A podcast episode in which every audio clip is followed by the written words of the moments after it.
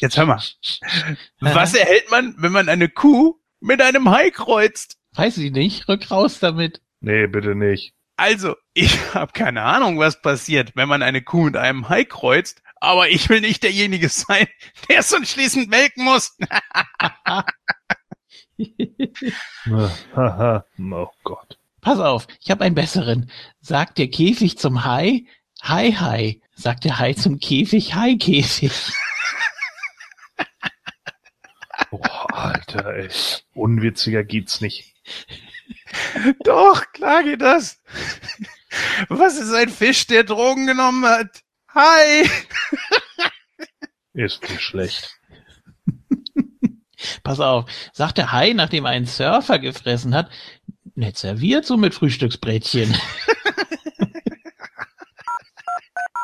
hier ein Klassiker, sagt ein Thunfisch zu Ja, hallo. Ähm, ist da der Kaugummi-Tester-Podcast? Ja, ihr hattet ja letztens gefragt. Ähm, habt ihr noch Interesse an einem weiteren Talker?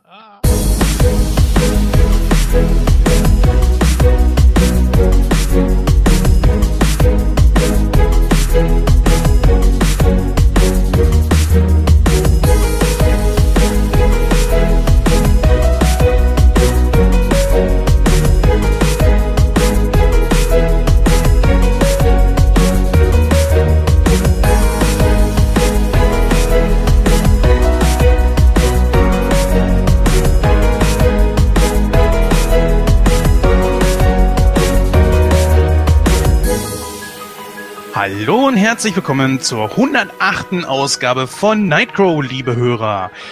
Ja, es ist mal wieder Monatsanfang. Das bedeutet, eine neue Ausgabe von Nightcrow steht jetzt hier im, im in den Startlöchern. Und äh, natürlich bin ich auch heute nicht alleine bei diesem besonderen Thema. Bei mir ist der Julian. Hallöchen. ähm, Hai? es ist nicht witzig. Ist doch- Was? ja, und habt ihr natürlich schon gehört, genauso wie im Intro, der Gordon ist auch wieder mit dabei. Hallöchen. Hallo. Oder Hi. Hm. Ja, heute wird's fischig.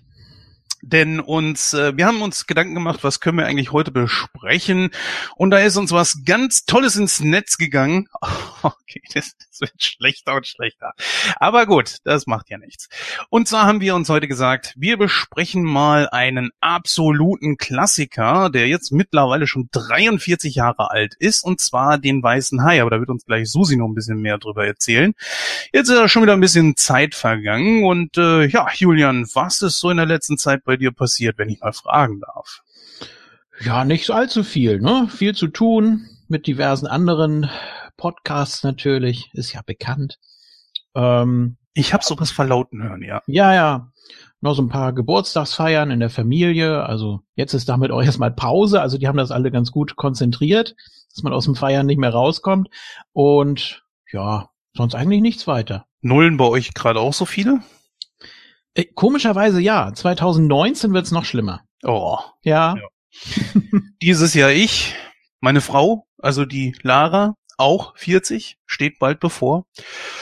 Oh, oh ja, ja. Das verrät man doch nicht. Ach, ich glaube, das. Blutjung. Die klingt doch wie Anfang 20. Mensch, das kannst du doch nicht erzählen. Damit hast du natürlich eigentlich recht. Aber Ja, wie sieht's siehste. bei dir aus, Gordon? Ähm, auch so viele Leute, die jetzt nullen oder dann bist du davon doch erstmal ein bisschen verschont? Nur normale Geburtstage. Äh, ja, nö, also die Nullen kommen noch nicht. Ähm, bei mir ist es auch noch bis 2020 hin. Von daher ähm, eigentlich nicht. Da hast du echt Glück, muss ich sagen. Ja, nochmal so jung sein, das wäre schön.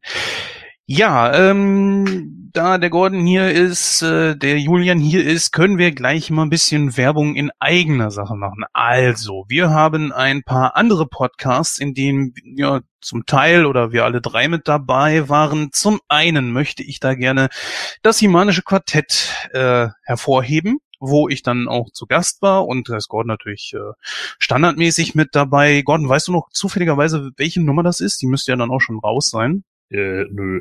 Ah, Nummer 139, genau. Meine Güte, der Podcast ist auch schon bei Nummer 139. Ja, dann ist natürlich äh, Julian, ich und Gordon, wir waren natürlich wie immer in Moon Talk äh, zu dem SummerSlam Review. Solltet ihr euch unbedingt mal anhören, also sehr interessante Meinungen dabei, die auch weit auseinandergehen, was ich auch ja, im Grunde genommen gar nicht so schlecht finde, denn ja, das belebt das Geschäft und macht erst eine Diskussion umso interessanter. Oder siehst du das anders, Julian? Nee, genau so soll es sein. Und wir haben ja nicht nur den SummerSlam besprochen, auch die Weeklies und Takeover, also von NXT. Ähm, also wer sich das Ganze angeguckt hat, der ist natürlich auch herzlich eingeladen, sich das mal bei uns anzuhören. Ähm, oder auch wer es nicht gesehen hat. Ne? Das ist, glaube ich, so eine ganz gute Zusammenfassung. Ja, und da wollen wir natürlich auf eine kleine neue Show bei Moon Talk äh, hinweisen.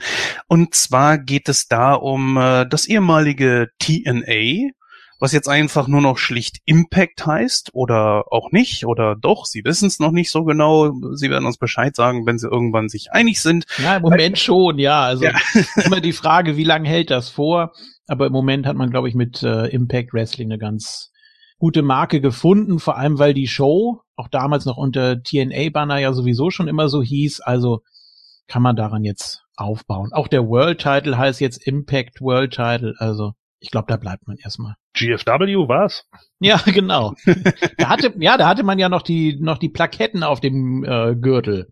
Hat mit der Liga eigentlich schon abgeschlossen, da gab's keine Kooperation mehr und dann hat man irgendwie vergessen, da den Gürtel aus den Schoß zu nehmen. Naja.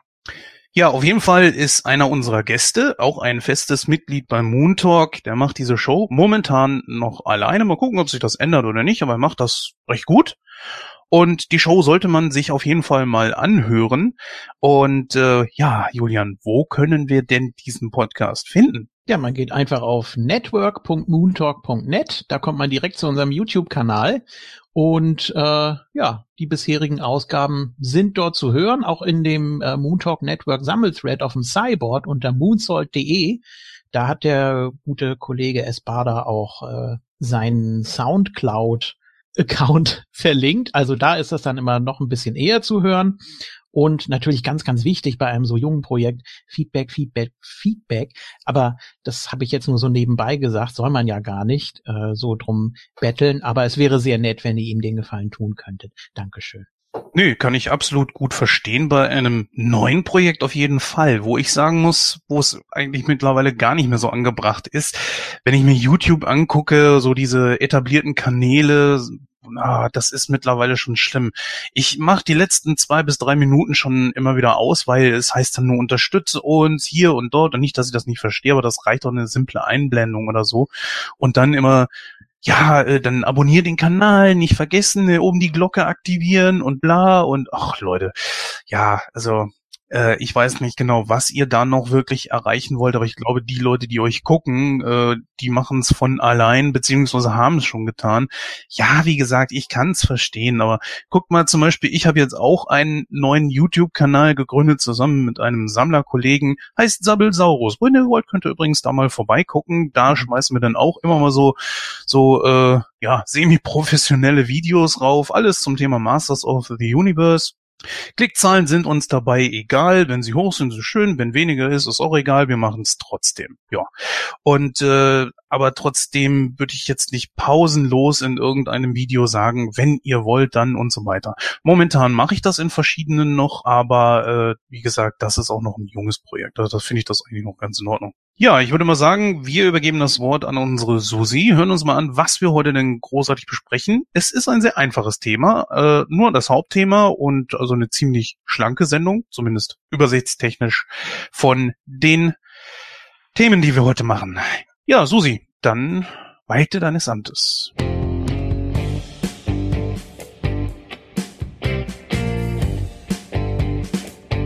Diese Episode von Nightcrow ist eine Folge mit Biss. Denn dieses Mal nehmen sich die Talker den Klassiker Der weiße Hai vor.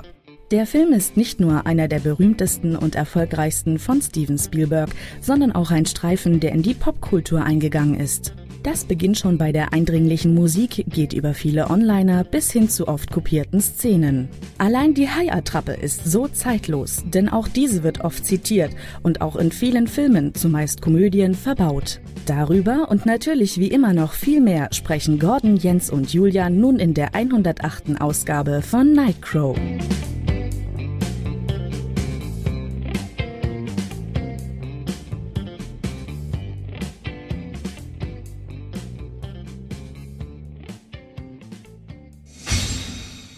So, vielen Dank an unsere Susi. Ja, und wie ihr gehört habt, der weiße Hai ist heute das Thema, über das wir uns heute unterhalten wollen. Ein Film von mittlerweile etlichen, von guten Nachfolgern, von schlechten Nachfolgern, von Spin-offs, von B-Movies, die sich irgendwo drangehangen haben und so weiter und so fort. Von all dem wollen wir jetzt gleich ein bisschen was rauspicken und drüber sprechen, bevor wir zum eigentlichen Thema dann kommen.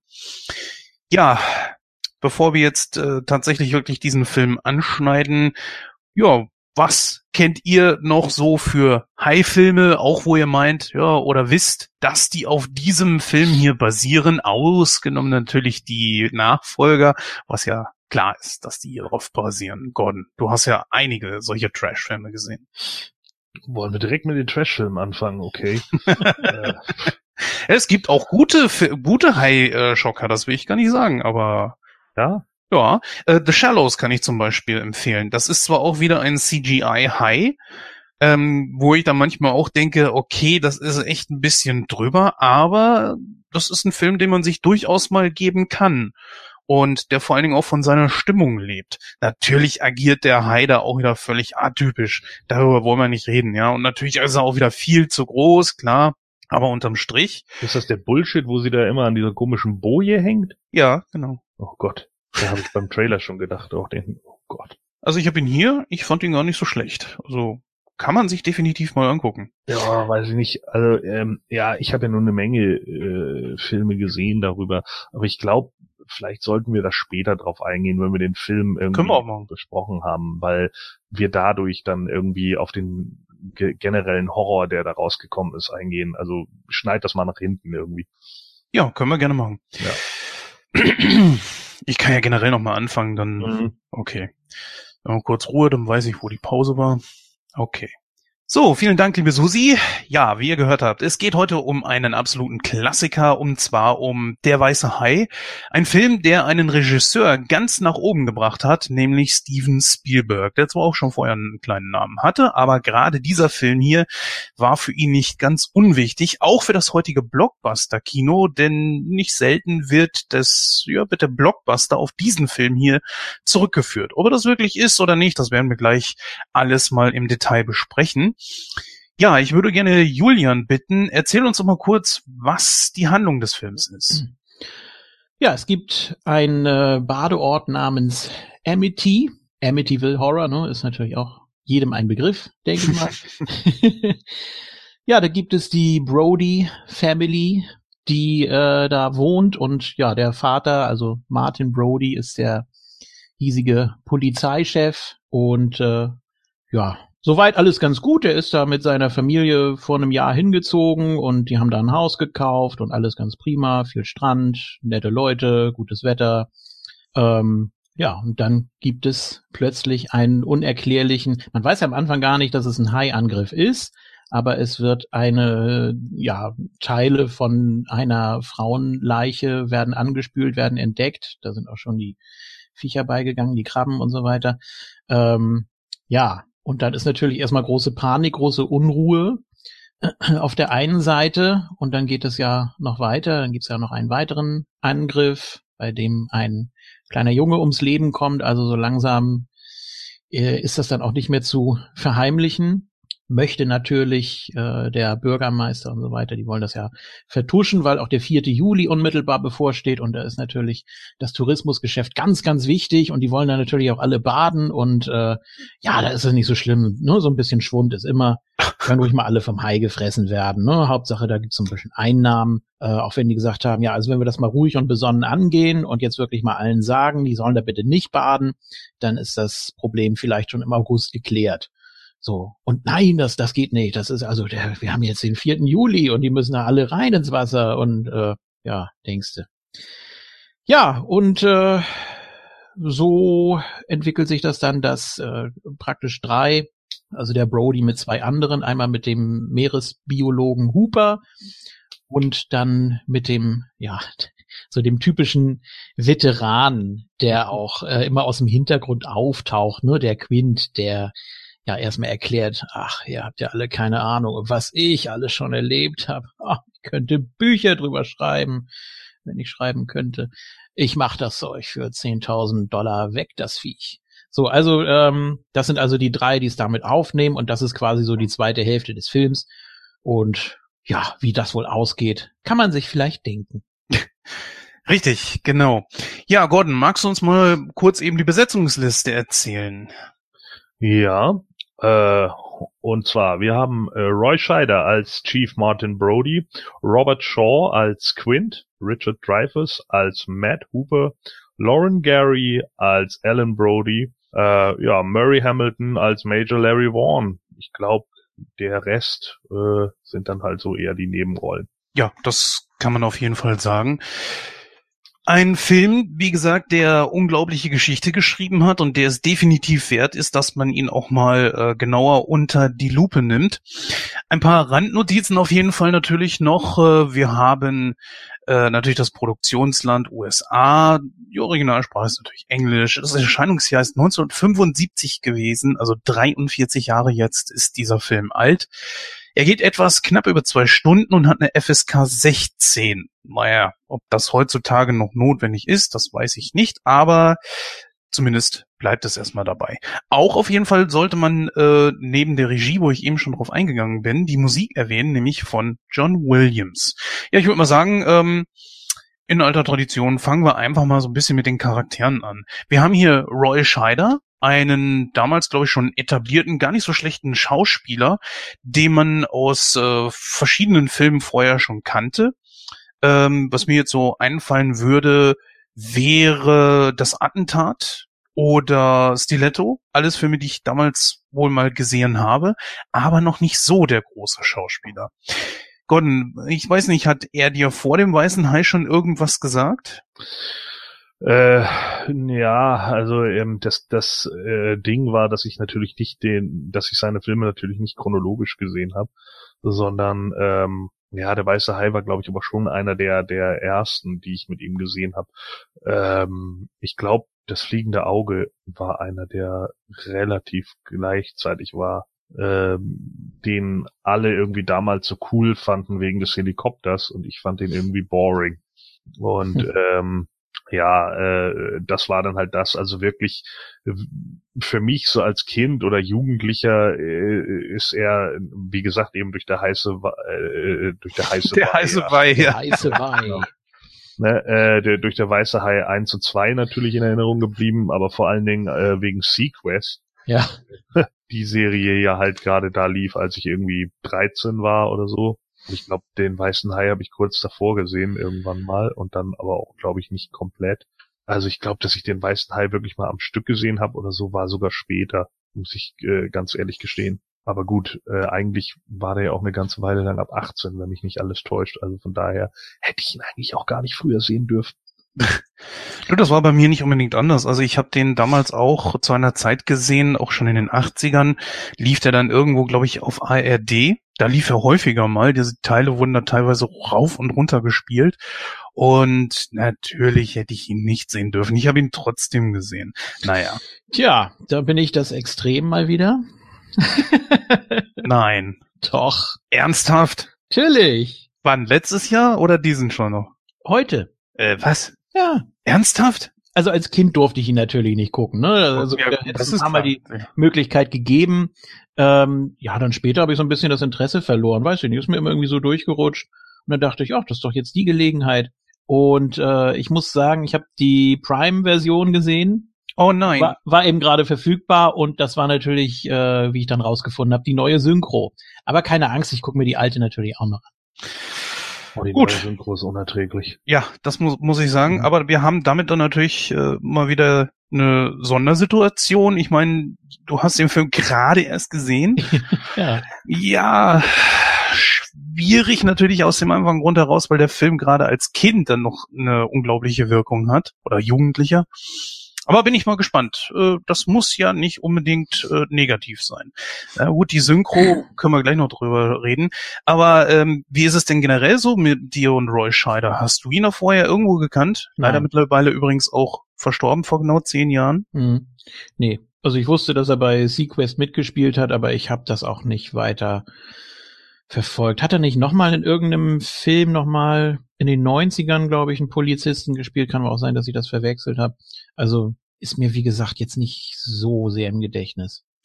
Ich habe ihn immer so ein bisschen empfunden, so er hätte auch, glaube ich, einen guten Bond abgegeben, weil er doch schon ein sehr markantes Äußeres hat. Und damals so mit der Synchronstimme, die erste, die er hatte, die, äh, die war unglaublich gut. Also die neue ist ja echt schlimm. Das ist ja, glaube ich, die von Eddie Murphy gewesen. Und äh, oh, Kronberg, ja. Ja, nee. Also Eddie Murphy und äh, Pille. ja, wie gesagt, ich habe das mit der alten Synchro noch nicht gesehen, werde ich jetzt aber machen. Ihr macht mich von Minute zu Minute neugieriger. Ja, also ähm. die neue ist echt unerträglich. Das spricht, glaube ich, der Schwule von Will und Grace äh, Spricht er nicht sogar Richard Dreyfuss oder so? Also es ist ganz schlimm. Da hab ich echt gedacht, nee, bitte nicht. Allein zum Beispiel die Szene da, wo er äh, sich sagt, was man sich von diesem Rüpel alles bieten lassen muss. Das klingt in, in der Originalsynchro so cool irgendwie aber dann irgendwie in der neuen, ich weiß nicht. Und ja. lag das auch an an 5.1 oder wollte man da mehr rausholen noch oder wollte man das witziger machen oder? Nur, nur daran. Es lag einfach nur an der Blu-ray-Edition, ja. nichts anderes. Ja. Tja, kann man sich widmen wir uns gleich. Ähm, ja, gehen wir mal ein bisschen auf den Charakter ein. Gordon Martin Brody, ein gestandener Typ, zweifacher Familienvater, nur Jungs, verheiratet, vorher Stadtpolizist, jetzt auf einer Insel. Naja, ich weiß nicht, also wie du das so siehst. Ich persönlich, äh, als er sagte, er käme aus der Stadt, konnte ihn mir da so gar nicht vorstellen. Also für mich wirkte er von Anfang an wie fest eingebunden dort in diesem kleinen Inseldörfchen. Wie war das bei dir? Nö, also ich finde, er sieht ja schon, ähm, ja, er ist, er ist halt nicht mehr der, der äh, mega junge Typ so und das ist er ja auch zu dem Zeitpunkt nicht mehr. Also er ist irgendwie in seinen 40ern. Mhm. Ne? Er hat irgendwie, keine Ahnung, wahrscheinlich, also du kaufst ihm halt ab, dass er schon ein älterer Cop ist, der von der Stadt aufs Land zieht und sich denkt, yo, ich habe jetzt Family, ich mach mal ein bisschen ruhiger. Und das finde ich auch in Ordnung. So, also das, das äh, äh, ist eine Rolle, die ich ihm absolut abgekauft habe. So, es passte für mich einfach. Ich finde, Roy Scheider konnte sich da ziemlich gut in in in den ja Polizisten reinversetzen, der dann halt das schon korrekt machen will und seinen Job auch ernst nimmt, aber sich eben manchmal auch denkt, naja, die Kleinstadtbürger hier so. Hm. Und dann irgendwann kriegt er halt mit, okay, warte mal, hier läuft gerade irgendwas nicht so ganz gerade. Ja. Äh, wie gesagt, auf mich war das immer so ein ziemlich markanter Typ, dem ich auch hundertprozentig den Chef abgekauft habe. Auch so einer, der nicht lange fackelt. Ja, wie gesagt, also ich konnte mit des Eindrucks nicht erwehren, dass, dass er echt einen guten Bond abgegeben hat. Ich habe übrigens gerade mal geguckt, also Roy Scheider war zum Zeitpunkt, als der Film rausgekommen ist, 43 Jahre alt. Ja, siehst du. Ne? Ich schätze mal, dass der Charakter dann unmittelbar auch an, an den Schauspieler angelehnt wurde. Das war damals ja nicht unüblich. War es nicht damals so, dass die Bond-Rollen nur an Briten vergeben wurden? Ja, das ist also, richtig. Ich weiß nicht, wie, wie weit man sich da jetzt äh, geöffnet hat, aber äh, ich glaube, das wäre damals gar nicht möglich gewesen, oder? Nö, das nicht. Aber ja, das ist ja auch nur mein ganz persönliches Empfinden, weil Bond hat halt eben immer irgendwie sowas Markantes, halt eben durch Connery geprägt. Und gerade er hat auch sowas wirklich kantiges, holziges, so einen Typen, wo du sagst, jawohl, also der, der hat Ausstrahlung, der hat Führungskraft. Und deswegen fand ich Roy Scheider in der Rolle eigentlich ziemlich gut aufgehoben. Dann haben wir natürlich noch äh, seine seine Frau, gespielt von Lorraine Gary, Alan Brody. Ja, was sagst du denn zu der, Julian? Ach Gott, was soll ich zu der sagen? Die hat jetzt nicht so eine große Rolle, ne? Noch nicht. Nee. nee. Noch nicht. Ja, ich habe, glaube ich, gesehen, auch bei Prime, ähm, dass sie wohl mitspielt. Spielt Roy Scheider gar nicht mehr mit im zweiten? Doch. Roy Scheider, also, ja. Weil, äh, sie spielt okay. aber auch noch im Nee, weil, aber weil, weil da stand, dass, äh, weiß nicht, nach so und so vielen Jahren lebt die Mutter so und so mit den Kindern noch da und da und weiter habe ich nicht gelesen, habe ich jetzt auch nicht weiter äh, mich, mich informiert. Ich dachte nur, der wäre dann raus. Ähm, nee, wieso hat sie da eine größere Rolle dann, oder? Naja gut, also die Geschichte, man kann ja mal kurz ein bisschen anreißen. Also in Teil zwei ist es so, dass äh, Brody alleine gegen den Hai steht. Lorraine Gary geht ein bisschen in den Vordergrund, weil nämlich auf äh, den anderen Schauspieler, auf den wir gleich noch zu sprechen kommen, nämlich Richard Dreyfuss, der hat gesagt, er spielt da nicht mehr mit. Äh, ich glaube, die Differenz war, weil Spielberg nicht eine Regie geführt hat glaube ich. Beziehungsweise dass seine Rolle in diesem Film hier dann wohl nicht so tragend gewesen wäre in dem zweiten Teil. Aber gut, äh, deswegen rückt sie da ein bisschen vor. Im dritten spielt ja gar keiner von den üblichen Schauspielern mehr mit, weil sie das Ganze, also du hast zwar die Rollen, weil die beiden Söhne da schon etwas erwachsener sind und äh, rein zufällig natürlich auch von so einem Monsterhai dann verfolgt werden. Das Ganze geht dann in so eine Art Unterwasser Vergnügungspark, würde ich mal sagen, damit natürlich der Hai sich da auch austoben kann. Und dann hast du im vierten Teil, den absurdesten von allen, hast du wieder Lorraine Gary mit dabei. Das Ganze beginnt dann auch tatsächlich in Amity wieder, aber verlagert sich dann, glaube ich, auf Hawaii oder so. Mhm. Ne? Und äh, der Hai, die ganze Geschichte soll so unglaublich persönlich sein und der Hai verfolgt sie dann auch. Klar, hat natürlich ein GPS im Arsch und so völlig abwegig. Und da hat sie dann tatsächlich die Hauptrolle. Ist ja auch die einzige. Und die Geschichte ist die, dass sie sagt immer, der Hai hätte den Vater getötet. Also Martin. Was aber gar nicht stimmt. Denn der, der Sohn sagt das auch so, der ist an einem, glaube ich, an einem Herzinfarkt oder so gestorben. Und dann meint sie so, ja, aus Angst vor ihm. Sie redet auch immer von ihm, als wenn es immer derselbe Hai gewesen wäre. So nach dem Motto aus dem Jenseits zurückgekehrt. Völliger Quatsch. Also, ich sag ja, mal so, also da, dem brauchst du eigentlich gucken. Die Story soll ja sein im vierten, was der natürlich überhaupt nicht einfängt und der vierte Teil ist halt auch einfach nur Bullshit. Den ja. kannst du halt, die kannst du halt als Trash-Feuerwerk gucken äh, und, und das war's dann auch so, äh, was für mich zum Beispiel auch bei heutigen Sharknado-Filmen eben nicht funktioniert, weil sie von vornherein darauf angelegt sind, Trash zu sein und deswegen sind die meisten Kacke, weil das denn so, ha, es ist bewusst alles übertrieben und bullshittig und nur mit irgendwelchen albernen Cameos gespickt.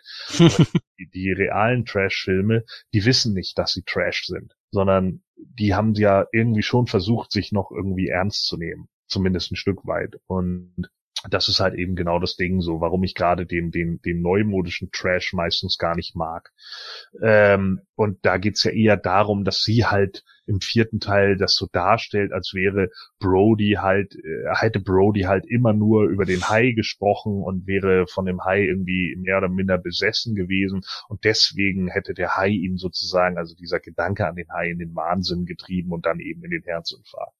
Aber wie gesagt, das, das ist halt einfach unglaublich dumm, äh, äh, dumm inszeniert und deswegen funktioniert es halt nicht, ja. Und dazu gesellen sich halt unfassbar schlechte Schauspieler und sie ist nun auch nicht die beste Schauspielerin. Und deswegen, ähm, ja, ich meine, hier so als Nebenrolle ist das in Ordnung, so als sich sorgende Familienmutter etc., da ist das okay. Aber als Lead-Role mit pff, ist das schwierig. Ich glaube, da ist noch ist da nicht sogar noch hier Michael Caine oder so dabei im vierten? Ja, und Marion von Peebles. Ganz, ganz schlimm. Also äh, das, das, äh, ja, das war ja auch ein, ein Totalausfall der Film. Und ähm, aber die können wir gerne mal besprechen, das ist bestimmt super.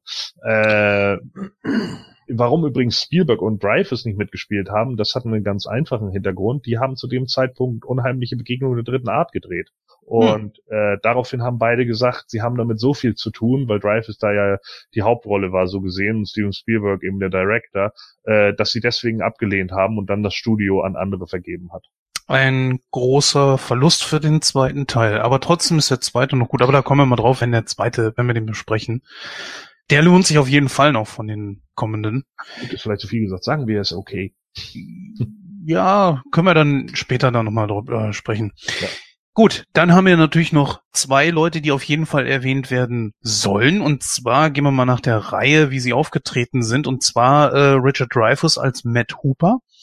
Ein Ozeanograph, ein Mann, der von dem Meer ziemlich besessen ist, scheinbar wohl auch doch ein bisschen betucht ist, aber einfach Spaß daran hat, äh, sich dem Ozean zu widmen und ist eigentlich auch kurz davor, auf eine große Reise zu gehen, auf der Aurora irgendwie, die ziemlich lange irgendwo, glaube ich, in der Antarktis oder so forschen will. Und ja, trotzdem ist er jetzt da aufgetaucht um den Leuten dabei ihren Problemen zu helfen und zu gucken, was denn da überhaupt Sache ist, weil Brody ihn ja auch angefordert hat. Ja. Ein, kann man sagen, vorsinnflutlicher Nerd? Oder ja, ist schwierig einzuordnen, so ein bisschen würde ich schon sagen, oder was meinst du, Julian? Ich fand ihn jetzt so vom ersten Eindruck, wird sich vielleicht noch ändern, wenn ich äh, den Film noch ein paar Mal gesehen habe. Ähm, auch mit der alten Synchro wird da vielleicht noch ein bisschen was passieren, äh, durchaus sympathisch. Ähm, vielleicht ein bisschen naiv, aber das waren sie ja alle, weil sie eben alle mit der Situation nichts anfangen konnten. Aber nö, das war eben so der so der sympathische Sidekick anfangs und äh, ja, gehört in so einen Film rein, der das Ganze auch so ein bisschen auflockert, der nicht ganz so bierernst ist wie die anderen, ähm, die auch mehr so die Dramatik des Ganzen tragen, sondern der das Ganze so ein bisschen lockerer sieht vielleicht. So habe ich ihn gesehen und empfunden. Und du, Gordon, wie hast du ihn empfunden? Kann ich so unterstreichen. Also natürlich schon äh, immer interessiert daran, irgendwie was äh, Neues zu entdecken und dann natürlich äh, von dem Hai fasziniert zu sein auch. Ne?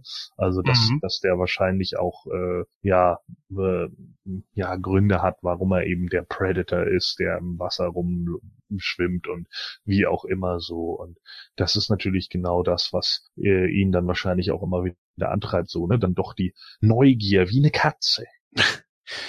Ja, dann kommen wir noch zu dem guten Quint, der scheinbar wohl nie mit Vornamen genannt wird. Oder ist das der Vorname? Das kann ich jetzt gar nicht sagen. MacGyver. Vor- oder Nachname, genau. ja, ich gehe mal von Nachname aus, denn ja. Ein alter Seebär, ne, kann man sagen. So auf der Schwelle zwischen noch ziemlich agil, aber schon rüstiges Alter, so Anfang 50 würde ich ihn jetzt mal einschätzen, der von der ganz alten Schule ist und auch äh, seinen Job wieder mal mehr als hart verkauft, als es eigentlich wohl wahrscheinlich wirklich ist, um als der mega harte zu gelten. Und das lässt er seine beiden Kompagnons auch mehr als einmal spüren. Ganz besonders bei Hooper, der, ich habe immer so das Gefühl gehabt, dass er sich von Hooper ein bisschen bedrängt fühlt, weil er ist so der alte Mann und das Meer und Hooper ist so der, der mit der Technik da um die Ecke kommt, der das Ganze auch richtig kühl und, und äh, wissenschaftlich angeht, während Quint so ziemlich hart gesotten ist und den das auch gar nicht interessiert, warum, weshalb und weswegen. Für ihn sind die Dinge nun mal so, wie sie sind und er sie kennengelernt hat und das hat sich bei ihm im Kopf dann einfach manifestiert und dann ist das so. He's a man. Such a man. So, äh, genau darum geht's, ne? So das, das Klischee des, du hast es ja schon selber gesagt, das Klischee des Seebären ne, der Typ, der halt seit Jahren zur See fährt, der alles kennt, der das Feeling dafür hat, der wetterfühlig ist, der genau weiß, okay, dann und dann zieht ein Sturm auf, dann und dann werden wahrscheinlich die und die Schwärme hier sein. Und der dann sagt, ah, ihr seid zwei Landratten, der eine, der ist ein Polizist, der ewig in der Stadt gesessen hat und jetzt plötzlich an einem Badestrand agiert. Und der andere ist irgendein Typ, der zwar auf, auf mal auf See war, aber hauptsächlich mit seinen Gerätschaften da rumwerkelt und das wahrscheinlich immer nur dann, wenn kein Seegang ist. So, äh, natürlich nimmt er die beiden nicht ernst, was ja auch vollkommen klar ist. So. Na, ich ja, meine, wenn, wenn, wenn, wenn du seit, seit Jahren irgendwie als Kapitän zur See fährst oder keine Ahnung, und dann stehen da plötzlich die beiden Pfeifen vor dir, dann würdest du wahrscheinlich auch erstmal sagen, ihr habt überhaupt keine Ahnung, womit ihr es zu tun habt. So. Was, was, was macht ihr da? Ja, das ist so kein, ich denke mal einfach, er guckt sich die beiden an und sagt sich dann so, yo, ihr, ihr seid halt Pfeifen. Ihr wollt irgendwie einen Hai fangen und benutzt dafür einen Gummi. So, ihr habt keine Ahnung, was ihr da überhaupt fangen wollt und wie ihr das fangen wollt. Und natürlich äh, stellt ein Steven Spielberg ein Hai natürlich auch als die mega Bedrohung da in dem Moment. Ja, Julian, möchtest du gerne noch ein bisschen so auf Quint eingehen oder das gleich eher so innerhalb der Besprechung des Films dann selber machen? Ihr werdet mich lynchen, deshalb schicke ich das vorab. Erinnerte mich total an John Voight in Anaconda. oh Gott. Kann ich jetzt so gar nicht sagen. Ich habe ihn gesehen. Nee, da muss ich eher lachen. Weil John Voight aus einer Anaconda, der 1997er, jetzt in ihrem Kähne, so, äh, der, der ist mit Sicherheit an ihn angelehnt, ja. Also, äh, ich, ich sehe da schon Parallelen, ne? Auch äh, als er dann das Funkgerät da zertrümmert hat und so, das ging dann schon so in die Richtung. Klar, er hat niemanden umgebracht, ne? Aber er war eben so, der wusste ja alles besser. Und ja. er hat eben die Erfahrung und hier, die Narbe hier und da nochmal und also, also so wie ihr das macht, ne, das könnt ihr ja gleich vergessen. So. Also so richtig arrogant, eigentlich eklig. Ähm, natürlich nicht ganz so extrem, wie gesagt, der Vergleich hinkt, aber äh, habe ich mich dran erinnert gefühlt. Ja, da macht es natürlich auch die Synchro, ne? Weil in der Originalsynchro hat er zum Beispiel die Stimme, die du auch als Apollo Creed kennst aus den Rocky-Filmen. Und die hat natürlich Power dahinter. Das untermalt das einfach noch. In der neuen Synchro, die du jetzt gesehen hast, kommt das ehrlich gesagt nicht ganz so gut rüber. Nicht, dass die total schlecht ist, aber oh. es ist so, ja, ich wollte es nicht so hart sagen. Doch. Tell it like it is. So, ja. Tut mir leid, aber die neue Synchro ist einfach, Alter, warum machen Leute das? Das ist, das ist so unfassbar schlimm. Es gibt wirklich Synchro-Versionen auch von, von, ich glaube, es ist äh, Monty Pythons Sinn des Lebens. Da gibt's auch irgendwie eine neue Synchro von, die ist auch unfassbar beschissen. Also die, die, das, das ist immer so, boah, das ist einfach gruselig. Wenn du die Filme dann siehst und dann auch, auch mit der alten Synchro kennst, ist, gibt's das nicht auch bei Indiana Jones? Es gibt doch auch irgendeine Indiana Jones. Ja, der erste. Ja, das äh, ist auch unerträglich. Ja, leider. Kenn ich gar nicht. Ja, also ganz schlimm so. Und, und äh, ich glaube, da hat nur Indy seine Stimme. Richtig. Und der Rest nicht. Und ja. das, das ist so schlimm, wenn du dann plötzlich die Filme, die du seit Jahren kennst und die du vielleicht auch schon vier, fünf Mal gesehen hast, und dann guckst du den Film und dann kriegst du diese Sing, oh, da, da zuckst du einfach zusammen. Das ist einfach echt schlimm. Ich glaube, es gibt auch eine von, von Stripes noch hier. Äh, ich glaube, nicht Knutschen Elch. Ja. Wenn mich nicht alles oh. täuscht. Das ist auch eine ganz, ganz, ganz schlimme neue und äh, wo, wo teilweise sogar die Witze dann anders sind, wo ich so gedacht habe, alter Leute, wenn ihr denn wenigstens so den Humor aus dem US-Original eingefangen hättet, ne? Nö, nö, wir machen wir machen es einfach nicht witzig, das ist einfach nur dumm. Und dann habe ich halt auch gesagt, ja, das ist ja richtig gut. Also das sind so Synchronstudios, die auch direkt dafür ausgepeitscht werden müssen. Dann hast du aber ehrlich gesagt noch nie die neue Running Man äh, Synchro gehört. Nee, oh habe ich tatsächlich auch. nicht. Oh, Scheiße, ja. Na, es gut, gibt gut, ja äh, was mir gerade noch einfällt, äh, ist auch nur ein, ein Beispiel, was mir von der neuen Critters-Synchro im Gedächtnis geblieben ist. Gab's auch eine? Scheiße. Ja, ja, ganz übel, wo die beiden da reinkommen in die, in die Kneipe da und dann drehen die sich um und irgendeiner sagt, Men in Black sind das nicht. Oh. Das tut so weh. Und Alter. ja, ich. Weil das irgendjemand im Synchronstudio witzig fand, ne? Ja. Wow. Eieiei. Ja, richtig geil. Also an denjenigen, der sich solche Sprüche ausdenkt oder der gedacht hat, wow, ich ändere den Film mal irgendwie, ne? Hoffentlich werden dir die Hände abgehackt in deinem zukünftigen Leben. Damit du das nie wieder umschreiben kannst, du blödes Schwein. So. Ja, manchmal ist das schon echt ein Verbrechen. Ja, ähm, gut, gehen wir jetzt einfach mal auch auf äh, den Film an sich ein. Also der ganze Kram, ohne das jetzt zu sehr zu erzählen. Ich meine, die Leute, die das jetzt hier hören, werden den Film gesehen haben. ja, wer kennt den Film nicht, ne? Also selbst Julian hat ihn jetzt gesehen. Ja, eben. Und er war ja der letzte Mensch auf der ich Welt, der den noch nicht gesehen hat. Ne? ja, vielleicht außer mir noch irgendwelche Leute mit einer Haiphobie oder so, keine Ahnung, ja. kann ja sein. Ja, auch die haben den gesehen. ja, deshalb haben sie die. Ja. Genau. Ich meine, auf den eigentlichen Hauptdarsteller, nämlich den Haider, können wir während der Besprechung jetzt auch noch mit drauf eingehen. Das kann man dann gut mit einfließen lassen. Äh, ich sag mal, wir teilen das jetzt einfach mal auf in ungefähr drei Kapitel. Oder zwei Kapitel kann man eher sagen, oder? Ja, ich fand den schon ziemlich äh, gesplittet, ne? Also erste, zweite Hälfte von den von den Szenarien hier. Aber ich würde mal sagen, wir machen es jetzt einfach mal so, ja. dass wir bis zum Auftauchen von Quint und Hooper gehen, weil bis dahin klebst du ja wirklich nur an, an den Schuhen von Brody. Und von daher, also du lernst ja seine Familie kennen und so weiter, also wirklich ein Familienmensch und äh, gestandener Typ. Und dann, ja, muss er sich plötzlich mit diesen Ereignissen da auseinandersetzen. Und es wird eine ganz bedrohliche Atmosphäre geschaffen, die ja auch nicht zuletzt durch die wirklich tolle Musik von John Williams äh, ja kreiert wird. Na, wir alle kennen das, dieses ich gewartet. Ne?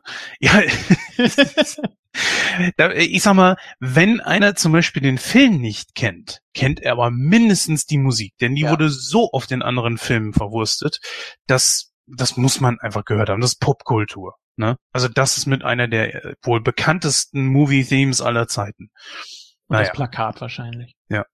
Wir haben wirklich tolle Szenen. Am Anfang zum Beispiel, wo du dieses Mädel, das da in, äh, im Wasser ist, mit diesem Typen, der völlig besoffen ist, ne, der offen so, offenkundig wirklich scharf ist auf sie, mit einer merkwürdigen Frisur. Sie sieht schon eher aus wie eine Perücke, aber okay. Oh, wie die da am Lagerfeuer sitzen alle. Ich, bis ich raus hatte, wer da Männlein und Weiblein ist. Das war echt nicht so einfach.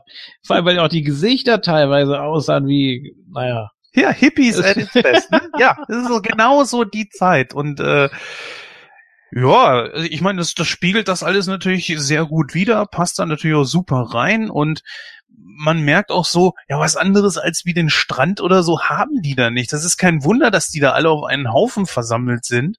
Und äh, ja, wie gesagt, das passt eigentlich ziemlich gut. So eine kleine Party da, so am, am Strand, warum nicht? Ja, und dann sind die beiden, die gucken sich auch die ganze Zeit nur so an. man, äh, in den ersten Minuten denke ich so, was, was, was ist denn da los? Ja, die sind einfach nur geil aufeinander ja, und hauen dann ab. Und äh, klar, bevor, bevor, gepimpert wird, wird natürlich erstmal eine Runde schwimmen gegangen. Erstmal anfeuchten. und trotzdem muss ich sagen, die Szene, die da in dem Wasser gedreht wurde, war hammergeil. Die haben ja auch später mal erzählt, wie die das gemacht haben, weil sie wird da ja auch hin und her gerissen, was ja ziemlich schwierig ist durch den ganzen Wasserwiderstand. Und die haben ja zwei Seile um sie herum gebunden und sie dann im Wasser hin und her gezogen. Und sie hat in einem Interview dann nochmal erzählt, dass sie das richtig, dass sie das richtig wehgetan hat. Und ja. sie aber auch gesagt hat, nee, zieht das durch. Das passt genau zu der Rolle, zu der Situation und ihre Schreie waren da nicht gespielt. Das tat ihr richtig weh. Ich glaube, bei Ace Ventura hat man es nicht so gemacht, oder? Keine Ahnung. Wahrscheinlich würden sie das heutzutage mit CGI oder so machen, dass sie da eine, eine oder eine Puppe oder so durchziehen. Was weiß ich glaube, bei Ace Ventura, da haben sie ihm nur wirklich die Speere ins Knie geworfen. ja, sehr gut. ja, Julian, die Szene mit der Frau natürlich auch schon sehr berühmt aus dem Film. Hat die dich mitgezogen? Hast du dich dann auch im ersten Moment, klar, der Film heißt Der weiße Hai. Ja, du hast den Hai aber dann noch nicht gesehen. Du hast den Film heute das erste Mal gesehen. Deswegen hast du ganz frische Eindrücke, die Gordon und ich dann natürlich in diesem Moment nicht haben. Auf wie hat dich das, äh, wie hat das auf dich gewirkt? Ich fand das ganz gut. Also äh, es war ja schon klar, dass da jetzt nicht die allerbeste Technik zu sehen sein wird. Wahrscheinlich hatte ich irgendwie mal Ausschnitte gesehen oder so. Ähm, aber das war ja früher eigentlich eher so üblich, dass du wirklich erstmal nichts gesehen hast, sondern es dir erstmal vorstellen musstest. Äh, dass du also Suspense-Level mindestens bis zur Hälfte des Films erstmal aufrechterhalten hast. Und äh, dann ging es auch erst so richtig los. Dann hast du ihn erst im Dunkeln gesehen, so ein bisschen die, die Schattierung, dann mal wirklich komplett bei Tageslicht gegen Ende und dann ganz zum Schluss endlich die Nahaufnahmen. Und genauso muss das eigentlich auch sein man muss nicht so komplett, ähm, oh, Vorspann, neuer CGI Godzilla oder was weiß ich. Ah, alles klar. Der ist jetzt die ganze Zeit über in Nahaufnahme zu sehen. Das, das gibt mir irgendwie weniger. Ich weiß auch nicht. Also da bin ich auch eher oldschool veranlagt. Von daher war die Szene schon ganz nett gemacht, fand ich. Ja, nur das, was du da ansprichst, ist kein Geniestreich. Den Hai nicht zu zeigen, war nicht geplant. Es ist einfach eine Notwendigkeit gewesen.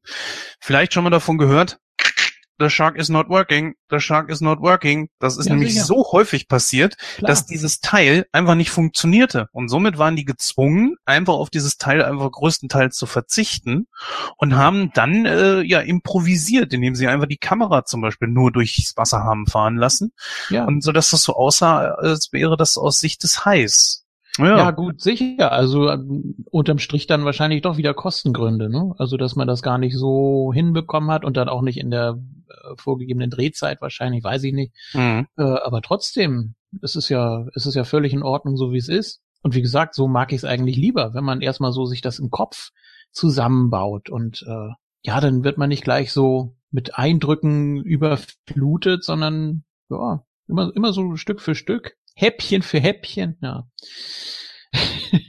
Und irgendwann ist er dann komplett zu sehen, ne? Und äh, ob das dann, ob das dann wirklich gut oder schlecht gemacht ist, es spielt dann keine Rolle mehr. Ich bin ja sowieso mehr der, also gerade was so Figuren angeht, äh, mhm. gerne Animatronic, weil habe ich auch bei Gremlins schon erzählt, weil dann die Bewegung einfach, boah, die, die, die sind dann doch noch irgendwie angsteinflößender, denke ich. Also habe ich so zumindest die Erfahrung gemacht, als wenn du da jetzt irgendwelche zuflüssigen CGI-Bewegungen siehst. Ja, Bei Jurassic Park stimmt die Mischung meiner Meinung nach. Also das ist schon, das ist auch schon ganz gut gemacht. Das ist eigentlich so das perfekte Beispiel, wie es im Verhältnis stehen muss. Ähm, aber wenn ich die Wahl hätte, dann doch lieber Olds. Ja, du kamst gerade ein bisschen abgehakt. Ach so, ach so, okay. Ähm, wenn ich ja. mich entscheiden müsste zwischen kompletter CGI und Animatronic, dann natürlich Oldschool.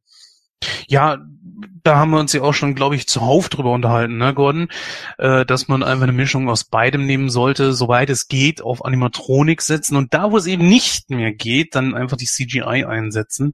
Ich habe gerade, ähm, wo du das gerade ansprichst, ich habe gerade den neuen oder in Anführungsstrichen neuen, obwohl der ist, glaube ich, aus diesem Jahr, oder? Annihilation Auslöschung mit Natalie Portman gesehen. Und ähm, da machen sie es eigentlich ganz gut. Also da haben sie dann, das ist irgendwie so, so eine Alien-Substanz, die halt anfängt, irgendwie auf der Erde Sachen zu duplizieren, hauptsächlich aus der Natur. Und dann kommen da halt so, keine Ahnung, mutierte Bären und mutierte Alligatoren und so. Der Film ist ganz nett, aber der wabert irgendwie nur so vor sich hin. Nur es ist halt ganz cool, äh, am, also sie erschießen halt so Krokodil im Film. Oh, Spoiler, sie erschießen Krokodil. So, äh, da äh, haben sie dann hinterher auch die Puppe von dem Krokodil direkt nachgebaut. Und vorher haben sie es halt so ein bisschen schneller animiert und man sieht es halt trotz alledem irgendwie immer, wenn die sich so bewegen und äh, man sieht es auch, ich finde auch immer eine Oberflächenstruktur von, von Dingen. Also es ist ganz häufig so, dass ich einfach sehe, das ist äh, Haut, die am Computer gemacht ist oder, oder äh, keine Ahnung, Haare sind ganz schlimm. Das sieht man immer, dass es vom Computer kommt, also zumindest jetzt noch. Und ähm, da, äh, da haben sie auch so eine Mischung gefunden, die eigentlich ganz gut ist. Das ist auch hinterher so ein Bär, der äh, ist dann eben auch animiert. Ähm, das ist eigentlich ganz gut gemacht, ganz gute Effekte äh, für CGI, aber es gibt ja natürlich Unlängen an Filmen, die ja nicht mal ansatzweise ein Budget haben. Und da wirken dann halt die Effekte auch dementsprechend billig. Und da gehören ja auch gefühlt tausend High-Filme zu. Das stimmt wohl, da hast du recht. Ja, äh, die erste Szene war mir gerade eben. Wolltest du da selber gerne noch was zufügen oder? Nö. Gut, dann gehen wir mal direkt weiter und zwar äh, zu dem Punkt, wo ich finde, das war so mit der erste Schocker, wo sie nämlich äh, die zerstückelten Teile, die angespielt, äh, angespielt, klar, angespült wurden. Und das war als Kind zumindest schon sehr angsteinflößend. Ich weiß nicht, wie, auf, wie hat das hat auf dich gewirkt, Gordon? Warte, sag noch mal kurz. Äh, die so. Ich wollte jetzt gerne vorgehen bis zu dem Zeitpunkt, wo dann äh, ihre Leiche auch angespült wurde. Und mhm. äh, da hast du ja dann noch nur noch die äh, aus dem Bo äh, aus dem Sand rausstreckende Hand gesehen und Körperteile von ihr und so weiter. Und ja, als Kind fand ich das schon sehr angsteinflößend, dass etwas existiert, das einen menschlichen Körper so auseinandernehmen kann. Ja, sicherlich. Ähm, äh, das war ja auch genau das, was im Endeffekt damals dann dafür gesorgt hat. Es war ja im Endeffekt das Shock Value. Ne? Äh, das hatten hatte man in, in vielen Filmen halt so nicht gesehen oder auch nur, wenn es dann eben explizit äh, in den in den in der Horror im Horrorgenre dann irgendwie untergekommen ist. Ähm, Horror war auch in vielen Teilen einfach Offscreen äh, muss man natürlich auch fairerweise sagen. Also das heißt, was ist ich, keine Ahnung, wenn wir jetzt an Psycho oder sowas denken, ne, dann sieht man das Stabbing halt nicht. Man sieht nur Blut, das fließt und der Rest passiert im Kopf. Ähm, und hier war es natürlich dann auch mal so, dass man dann tatsächlich auch irgendwelche Leichenteile und sonst irgendwie was gesehen hat. Und äh, das lag natürlich auch darin begründet, dass Spielberg halt früher immer seine Gruselgeschichten oder Fantastic Stories gelesen hat, wo das eben auch mal gezeigt wurde und mal grafisch dargestellt wurde im Comic. Ja, ich weiß nicht, wie du das siehst, aber ich persönlich finde das eigentlich richtig, dass man das zeigt, weil der Hai soll ja hier auch wirklich als Tötungsmaschine rüberkommen. Und wenn es einfach nur heißt, sie ist verschwunden beziehungsweise ertrunken, ich meine, er wird ja nicht mit ihr jetzt irgendwie auf eine Sightseeing-Tour durch den Ozean schwimmen und dann kommt sie wieder und ist vielleicht irgendwie der große C angeknabbert, sondern er will ja wirklich die Menschen fressen. Der Hai ist ja kein, kein äh, blutrünstiger Killer in dem Sinne, sondern er macht es ja, weil er Hunger hat. Und ja, das passiert dann halt eben nun mal. Ich meine, Julian, für dich war es das erste Mal. Wie, wie, hast, wie hast du das so empfunden? Ja, ich dachte auch wieder, das läuft so auf Mutation heraus, aber ich glaube, das war damals noch nicht so modern, oder? Also dann gab es natürlich, also gerade du spielst jetzt auch die Größe des Hais an, meinst ja, du? Ja, oder dass der besonders aggressiv durch irgendwas geworden ist, oder das wird ja dann in den 90ern riesengroß, nicht mit den Genen rumspielen, sonst passiert dies und jenes. Aber ich glaube, damals war das noch nicht so groß, oder, das Thema?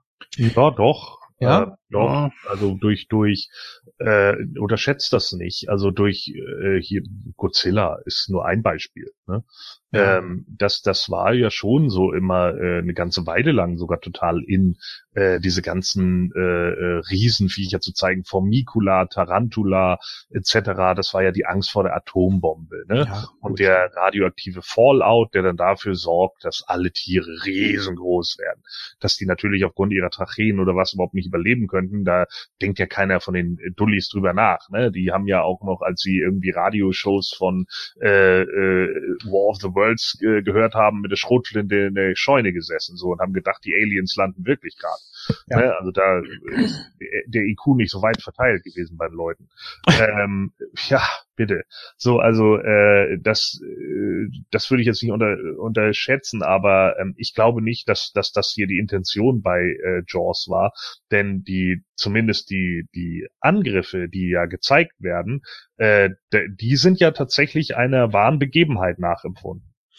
Das stimmt. Magst du gerne mal kurz drauf eingehen? Ja, äh, also ich weiß jetzt nicht mehr hundertprozentig genau, irgendwann Anfang des 20. Jahrhunderts gab es äh, äh, dokumentierte Haiangriffe an irgendeinem Strand und äh, Steven Spielberg hat irgendwann mal gesagt in einem Interview, dass er äh, genau diese Angriffe halt zum Anlass genommen hatte, äh, äh, die auch filmisch irgendwie äh, dann dann nachzuvollziehen. Also ich glaube, alles, was man im Film sieht, mit dem auch mit dem, also zum Beispiel für mich als Kind ist diese Szene mit dem Bein, das da runterfällt auf äh, ins Wasser. Das ist für mich als Kind total in Erinnerung geblieben irgendwie.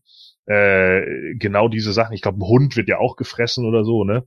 Und äh, das sind tatsächlich die Angriffe, die halt Anfang des 20. Jahrhunderts an diesem Strand da eben passiert sind. Das sind die Sachen, die da dokumentiert wurden. Ja, das ist ja auch das, womit dieser Film dann auch kämpft. Zum einen natürlich die Größe, wobei man aber sagen muss, äh, der Hai ist in diesem Film sechs bis sieben Meter ungefähr geschätzt. So. Und das ist schon möglich. Es gibt weiße Haie, die diese Größe tatsächlich erreicht haben.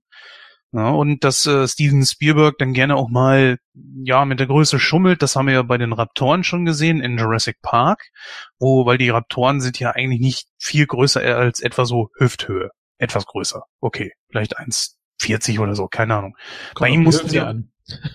ja, neben äh, Giant Gonzalez sieht das bestimmt anders aus. Na ja, nee, verstehe, was du meinst, aber ähm, das ist aber schon immer so gewesen ist, bitte? Äh, ich sag, wobei man natürlich bei Jurassic Park das jetzt wieder so begründen könnte, dass das natürlich alles wieder genmanipulierte Viecher sind, weil die mhm. ja, ja. Ne, die sind ja tatsächlich dann irgendwie aus der aus dem Reagenzglas gezüchtet worden. Ja. Ja, aber das ist bezüglich der Größe, also hat man schon öfter mal gesehen, dass es Haie in dieser Größenordnung gibt. Also es ist nicht unwahrscheinlich. Ähm, deswegen würde ich jetzt nicht sagen, dass gerade auch so in den 70ern, wo es noch nicht ganz so schlimm war mit der Umweltverschmutzung, äh, Radioaktivität oder was auch immer, wie man sich das erklärt hätte. Vielleicht ist es auch ganz gut, dass man das in dem Film gar nicht irgendwie aufgegriffen hat. Der Hai ist so groß, Punkt. Ne? Und ja. gerade, ich sag mal, von Brody hätte ich das jetzt nicht erwartet. Der war zwar sehr überrascht, dass der Hai so extrem groß ist. Ähm, und auch von einem Quint hätte ich das jetzt nicht erwartet, dass die philosophieren, warum, weshalb und weswegen. Wenn schon, dann eher von Hooper. Aber der hat es ja gar nicht angesprochen, von daher denke ich mir einfach so, das ist wohl okay, wie das da gewesen ist. Es kommt nicht so häufig vor, aber es kommt vor. Also ne, kann man gerne mal auf YouTube eingeben. Dort gibt es äh, Dokumentationen über Haie, die so groß werden können. Natürlich auch muss die Spezies auch an sich schon etwas größer sein. Der weiße Hai erreicht ja eine normale äh, ja, Größe, glaube ich, zwischen drei und fünf Metern. Ich glaube, die Weibchen werden sowieso ein bisschen größer. Von daher, ja, das ist was, das habe ich auch nie so wirklich in Frage gestellt. Der dritte Teil, der geht definitiv zu weit mit einem 10 Meter Hai. Da ist der Hai ja so, so groß, das wirkt auch gar nicht mehr. Ähm, Ja, äh, wollen wir eigentlich mal direkt weitergehen? Ich sag mal, äh, eine Situation, die, glaube ich, dem Film ziemlich gut getan hat, nämlich, dass wir diesen Bürgermeister da mit drin hatten. Vaughn hieß er ja einfach nur mit Nachnamen. Und ja, während Brody da rätselt, was ist da los und schon äh, die Strände sperren lassen will, ist er dann nur so drauf und dran und hat nur den schnöden Mammon im Hinterkopf. Ich meine, es ist okay, er ist der Bürgermeister, er sollte sich darum Gedanken machen, aber im Vordergrund sollte doch erstmal äh, ja die die Gesundheit und äh, die Sicherheit seiner Bewohner, also die Bewohner der Insel in, in seinem Fokus stehen. Ja, der ist halt der schwierige, geldgierige. Ne? Äh, ein Kumpel von mir hat ja das Buch gelesen mhm. und äh, der hat, hat mir mal erzählt, im, im Buch wird das noch so erklärt, dass hinterher wohl irgendwie rauskommt, dass ihn die Mafia unter Druck setzt. Also die Mafia hat wohl irgendwie ihre Finger damit im Spiel mhm. und will an, an, dem, an dem Geld von dem Strand halt mitverdienen. Und das ist der Grund, warum er die Strände offen lässt. Aber äh, ja, Spielberg fand die Idee wohl nicht so gut und hat halt einfach nur den geldgierigen äh, Mayor da, äh, Bürgermeister genommen. Ja gut, man muss schon dem Warren irgendwie zugute halten. Es ist ja nicht erklärt, dass es wirklich ein Hai ist. Und vor allen Dingen auch, sie versuchen ja dann auch einen Hai zu fangen. Sie fangen ja auch einen ziemlich großen, einen Tigerhai. Das, ja, das wurde ja auch, ähm, ich glaube, weiß nicht, ob er das vor oder nach dem Fang des Tigerhais gesagt hat ähm, sagen sie Barracuda und alle sagen, hä? Aber sagen sie Hai, dann bricht Panik aus. Mhm. mhm. So. Also er hat immer versucht, das irgendwie klein zu halten natürlich und dieses, dieses Thema äh, Profit vor Vernunft, das gibt's ja in jedem zweiten Film. Also das ist ja nun wirklich ja auch in der Realität. Ne? Ja gut, aber äh, es ist ja, es war ja damals schon ein Klischee, ganz zu schweigen von heute. Und äh, das ist ja so oft so, dass der, dass der Gegenspieler einfach nur ja dumm ist und nicht überzeugt werden will oder kann. Und äh, was aber, glaube ich, eine Seltenheit ist. Ich glaube, heutzutage wäre das äh, völlig normal und auch zu erwarten, dass der Bürgermeister in diesem Fall auch noch gefressen wird. Weil er eben der Dümmste ist und weil er das mit zu verantworten hat, so, dass er überhaupt ja. so weit kommen konnte. Und ähm, hat man jetzt nicht gemacht, okay. Ich habe eigentlich so ein bisschen damit gerechnet, aber dann gab es ja diesen kompletten Szenarienwechsel, wo ich dann so dachte, na, ob die anderen überhaupt noch mal äh, in Erscheinung treten oder ob das jetzt bei diesem Showdown bleibt. Aber okay, so weit sind wir noch nicht. Pardon. Ja, ne, also es treten dann ja auch schon Quint und Hooper auf. Also Hooper bringt dann ja auch so ein bisschen Licht ins Dunkel und sagt doch hier, das, das ist überhaupt nicht der Hai, worum es hier geht. Er kommt dann ja auch mit dem Gebissradius an und äh, der Bürgermeister lässt sich da ja überhaupt nicht von überzeugen. Und ich sag mal so, die Argumente sprechen schon irgendwo bis zu einem gewissen Grad für ihn. Es ist gar nicht ja. Erwiesen, dass was los ist. Bis natürlich dann mehr und mehr Vorfälle kommen und es dann eigentlich klar ist, ne, dass dass das kein, äh, dass das irgendwas, äh, das sind keine Unfälle oder sowas. Das kann er dann ja auch irgendwann nicht mehr runterspielen. Vor allem findet ja Huber auch so, so einen Zahn. Und dann erschrickt er sich ja und dann lässt er ihn doch fallen Ah, du spielst auf diese und, Szene mit dem äh, Boot an, ne? Wo er unter Wasser ist. Genau, genau. Und oh, ich habe mich auch tierisch erschrocken. ist der der Kopf äh, bekannt vorgekommen? Also ich, ist nicht schlimm, wenn nicht, aber gibt einen kleinen Fun Fact zu diesem Kopf. Nee, erzähl. Der ist in The Walking Dead mit verwurstet worden. Das ist, der ist in einem dieser Reagenzgläser von dem Colonel. Ach so. Ah, okay, das wusste ich nicht. Hm. Ja, müsst ihr mal gucken. Gibt's auch, äh, wenn er mal ja, googelt, ähm, ja, ich fand das witzig. ist eine coole Idee eigentlich. Warum nicht? Ne? Ja. Ja gut, dadurch, dass er dann diesen Zahn da wieder verliert, ist natürlich klar, dass er dann doch nur müde belächelt wird, sonst hätte er ja einen Beweis gehabt oder ja, vielleicht auch nicht, vielleicht hätte man ihm dann unterstellt, den hätte er irgendwie Ja, mit dem 3D-Drucker wahrscheinlich in der Zeit immer eben so gebastelt. ähm, ja, weiß ich nicht, wie das dann weitergegangen wäre, aber manchen Leuten kannst du eben nicht beikommen. Die sind einfach dumm und denen kannst du was beweisen und sie glauben es immer noch nicht. Und äh, von daher hätte das, glaube ich, auch keinen großen Unterschied gemacht. Aber war, war natürlich schade. Ich glaube nicht, dass du, dass er das nicht wirklich geblickt hat. Ich glaube einfach auch so, dass er zum einen sich selbst natürlich, ja, natürlich, klar, sein Amt hängt da heute.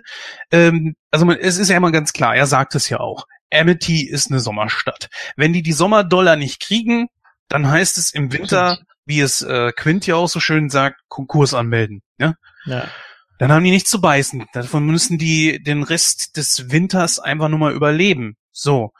Aber ich glaube auch, dass er zum einen sich selber sieht und auch die Bürger dann irgendwo auch sieht und sagt, wenn ich das jetzt hier mache und wirklich die Strände sperre, dann haben wir ein riesen Geldproblem. Und in dem Moment kommt dann wahrscheinlich auch wieder äh, seine seine Ich-Bezogenheit raus und sagte sich, nee, das kann ich nicht machen, weil das das enthebt mich meines Amtes. Und die Leute scheinen ja auch wirklich ihn zu schätzen und er ist auch gerne Bürgermeister und so weiter. Und ähm, ja, aber er, ich sag mal so, er er macht ja schon irgendwie was ein bisschen was dagegen, ja, dass er unberechenbar ist, das, das ist klar, dass er da auch so ein bisschen den Gegenspieler spielt bis zu dem Zeitpunkt, wo äh, der Hai dann auftaucht. Das ist auch richtig. Es ist ein guter Story-Arc, der einfach auch mit eingebaut wurde und den ich auch wichtig finde, weil man dann auch so eine kleine, so eine kleine Moral damit drin hat. So nach dem Motto, guck mal, wie, wie geldgeil man sein kann, dass man so eine Tatsache dann so ignoriert.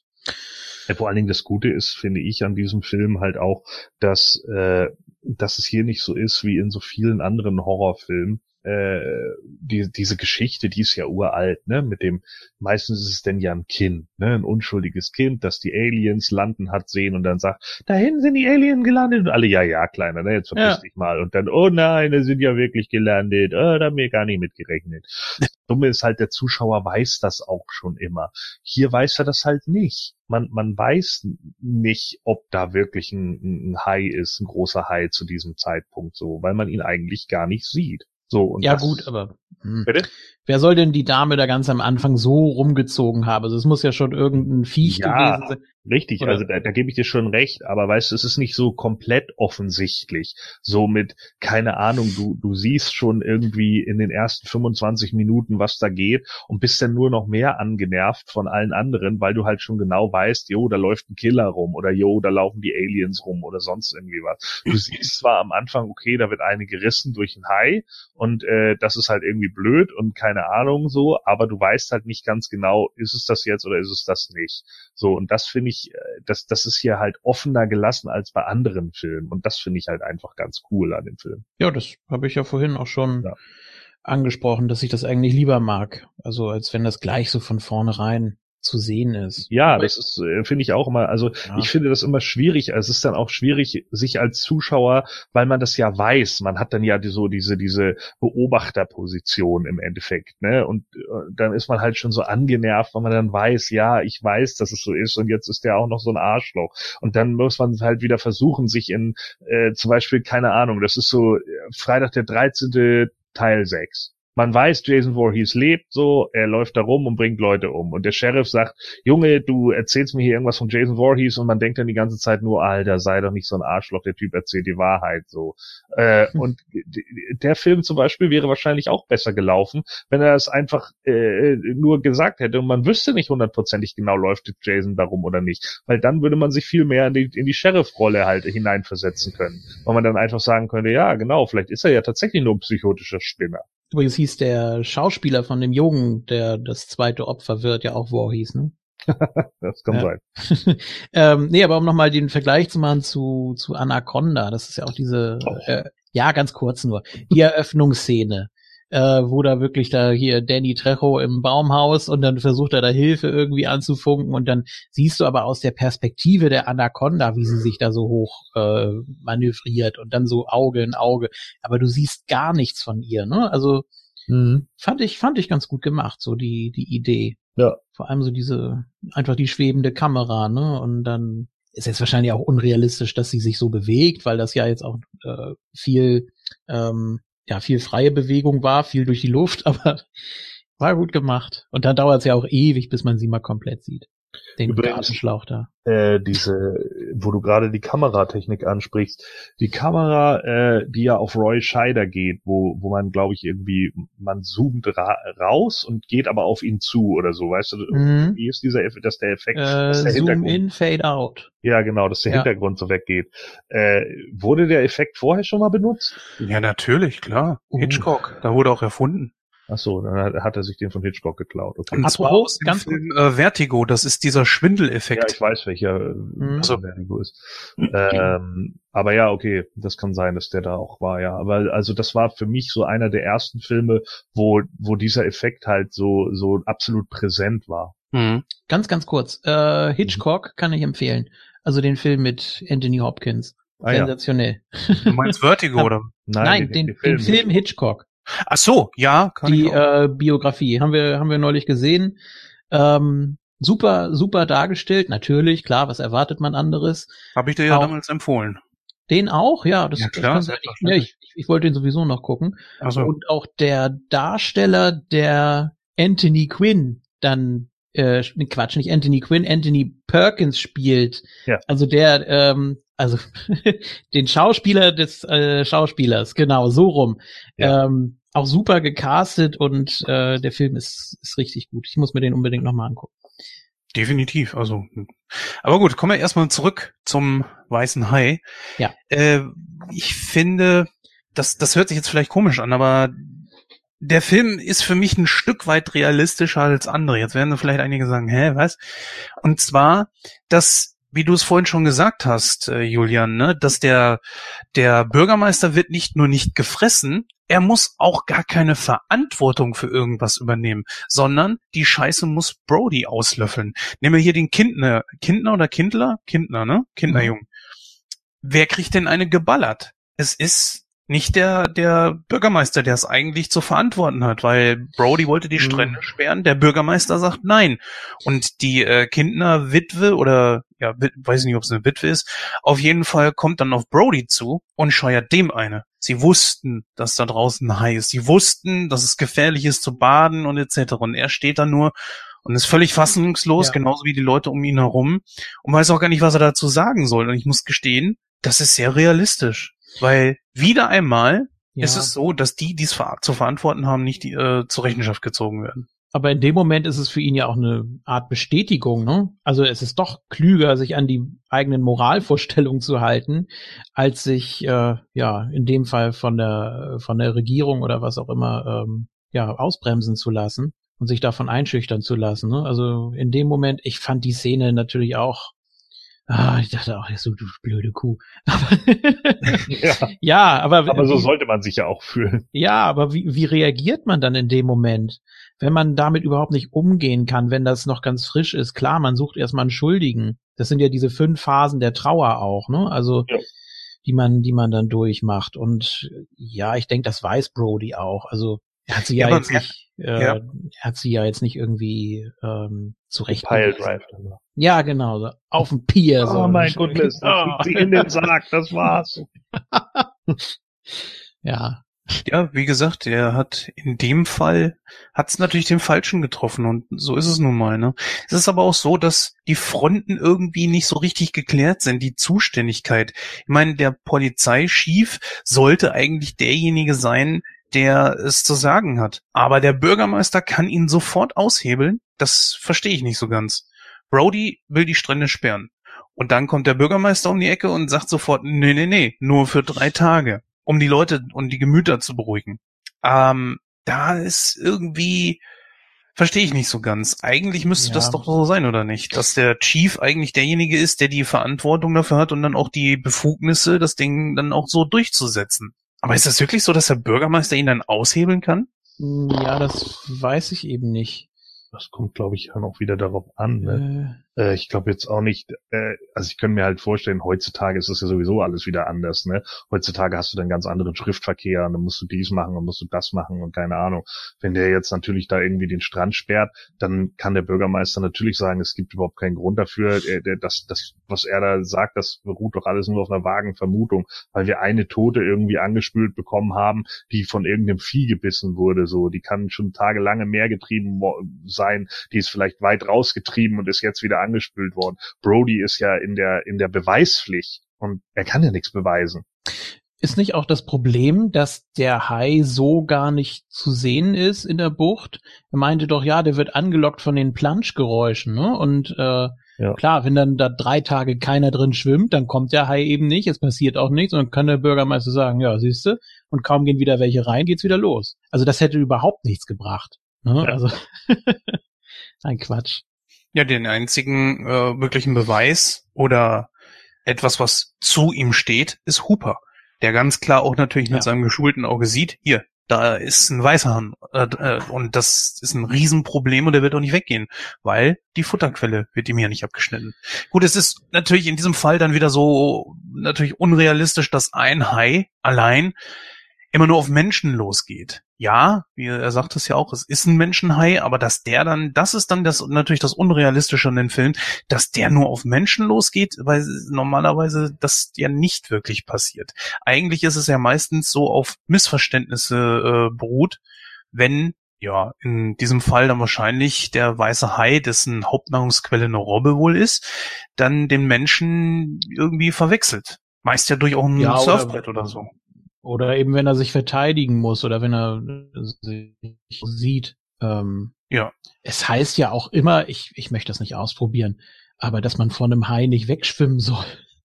Boah, aber wer würde das, wer würde denn, wenn er in der Situation ist, auf den Hai zuschwimmen oder sich ganz ruhig nur bewegen? Ich. Das ist doch so ein, du, ja, natürlich. Das ja. ist ja so ein Reflex, äh, du, du kriegst ja Angst und, und äh, versuchst dann irgendwie noch an Land zu kommen oder ans Boot oder Nein, sonst ich irgendwie. Ich ihn streicheln ein bisschen. Ja, genau. Du willst, willst ihm was vorsingen. Nee, aber, ja. Nee, äh, das, das funktioniert doch nicht. Also das, das ist schon, schon realistisch, ne, dass da keiner jetzt irgendwie sagt, ja, nee, wieso, ein Hai ist doch äh, ein ganz normales Tier, kann man doch auch äh, sich mit einigen. Natürlich, klar. Ihr geht erstmal an den Strand und diskutiert's aus. Darfst du mich beißen oder? ja, ja. Ja klar, die, die Bucht, auch so ein Ding, ne, was natürlich die Wende in dem Film bringt, weil dann auch die Kinder des Bürgermeisters da am Strand waren und er dann plötzlich dann, ja, in ihm beginnt es zu rumoren. Und dann äh, sagt Brody auch so, hier, da, äh, wir müssen die Strände sperren und so weiter. Und da siehst du auch, wie, wie ja, zum einen ist der Bürgermeister besorgt, weil es jetzt auch tatsächlich ihn mal betroffen hat. Aber auf der anderen Seite wiederum lässt ihn dieses Finanzthema einfach nicht los. Und er, dann hörst du auch, wie er mit sich selber redet und sagt, ja, wir können dann den August und äh, Brody ist fassungslos. Ey, es ist vorbei, Junge. Die nennen uns schon High City. High Society. Die schlechten High-Witze hatten wir schon im Intro. So viele. Natürlich, klar. Ah, ja.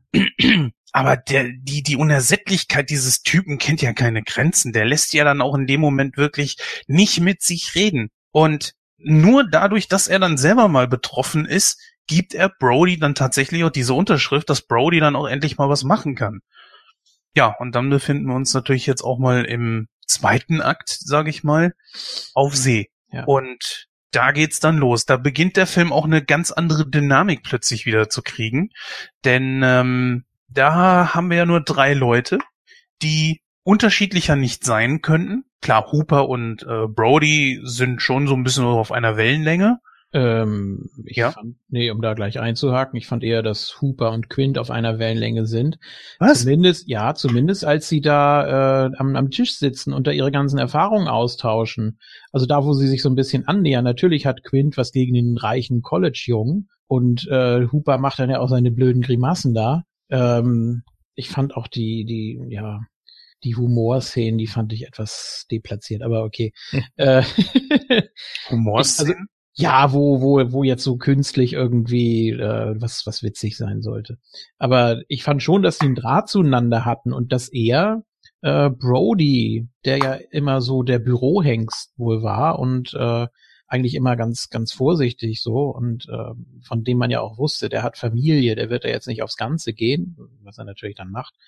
Äh, ich dachte, dass er eher so der Außenseiter ist von den dreien. Aber gut, ist ja okay, wenn das jeder anders empfindet, anders sieht. Hm. Das ist genau das, das Interessante an dem Film, dass nämlich neben der Jagd auf dem Hai diese Dynamik zwischen den dreien ziemlich cool zum Tragen kommt. Es gibt Szenen, wo du einfach merkst, sie sind unterschiedlicher, wie es eigentlich kaum sein könnte. Aber dann gibt's auch diese Szene, wo sie dann abends dann da mitten in der Nacht an diesem Tisch sitzen ja, und genau. sich doch annähern. Und wo auch zum Beispiel Quint merkt so, naja, dieser Hooper, so ganz so ein Weichei ist das eigentlich nicht. Und wo dann auch wiederum Brody zum Beispiel merkt, dass auch Quint ja Menschen an sich ranlässt. Du musst nur den bestimmten Punkt einfach erwischen und den hast du dann da. Und das ist eine richtig geile Szene auch. Vor allem aber auch, wo dieser Film noch eine ganz andere Atmosphäre aufbaut ist, wo Quint einfach mal von diesem Schiff erzählt, wo er drauf war und wie viele dann bei, wo das, nachdem das Ding gesunken ist, eigentlich nur noch gerettet wurden und dass Haie die Leute um ihn herum angefangen haben zu jagen und aufzufressen. Das fand ich, hat dem Film vor allen Dingen auch unserem Hai hier nochmal irgendwo einen gewissen Stellenwert gegeben, nur so diese Gefährlichkeit nochmal richtig unterstrichen. Oder hast du das anders gesehen, Gordon? Vor allen Dingen, wie hat diese ganze Szene auf dich gewirkt? Ja, nee, nee, also da stimme ich dir schon vollkommen zu. Äh, da sehe ich auch so. Also, dass das natürlich auch dazu da war, ähm, ja, den, den, klar, es gibt ja immer wieder die Kritiker, die dann irgendwie sagen so, äh, ja, der Film ist Blödsinn, weil dann geht man halt nicht ins Wasser, dann ist die Bedrohung nicht da. Und ich denke immer so, ja, aber es geht ja nun mal gerade darum, so, ne? Ich meine, äh, dann guckst du lieber Sand Sharks, weil da ist denn die Bedrohung da, dass sie auch sich durch Sand buddeln können, ne? So. gehst ins Wasser, ist die Bedrohung vorbei. Du guckst lieber einen Scheißfilm stattdessen, weißt du?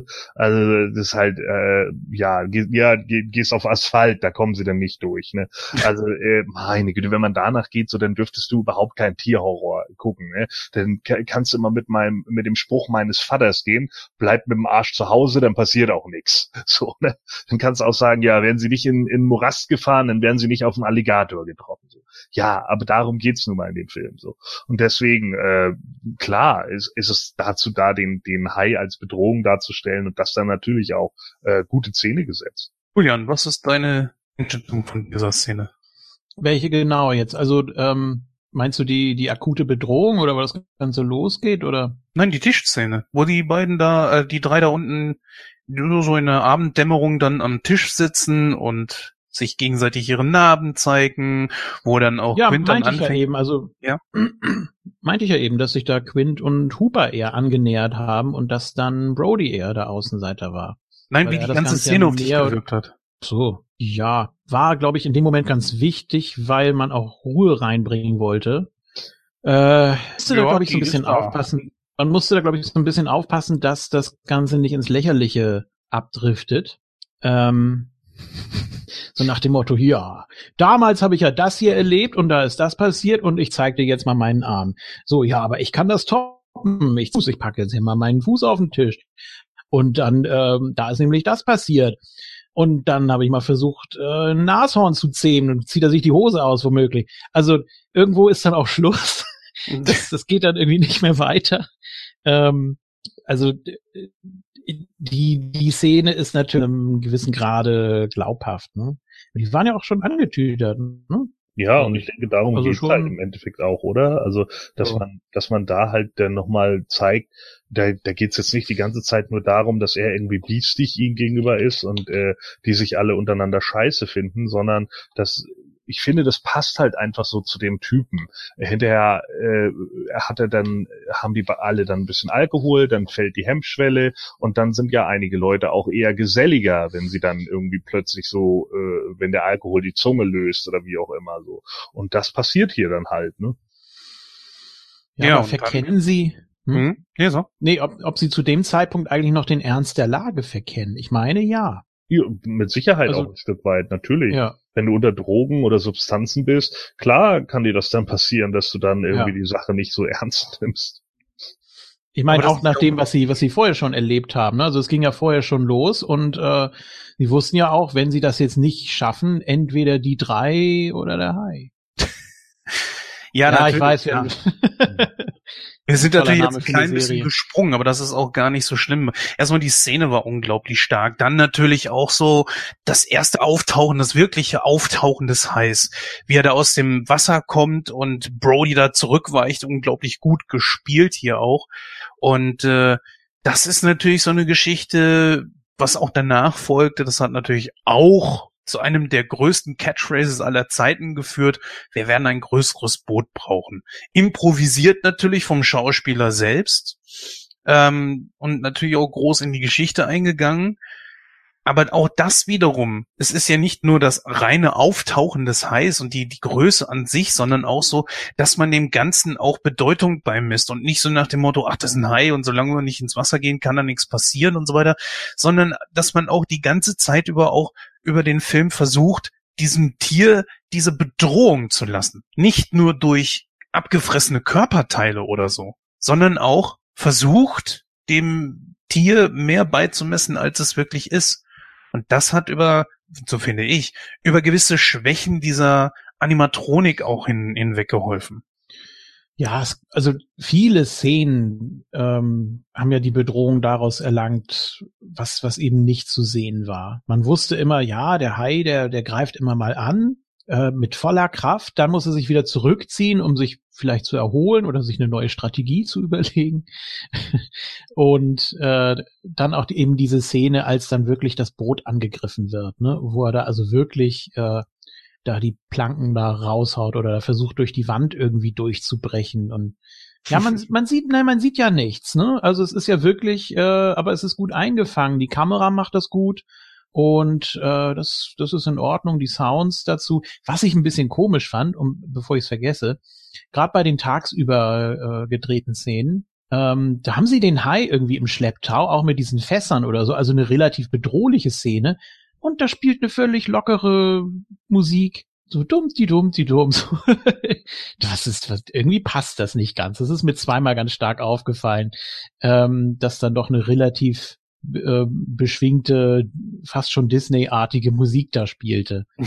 ähm, klar, das gehörte zwar zu diesem Gesamtwerk oder vielleicht war das nicht richtig auf die, auf die Szene zugeschnitten oder was, aber ich empfand das als nicht so passend. Vielleicht, weil ich es auch anders gewohnt bin.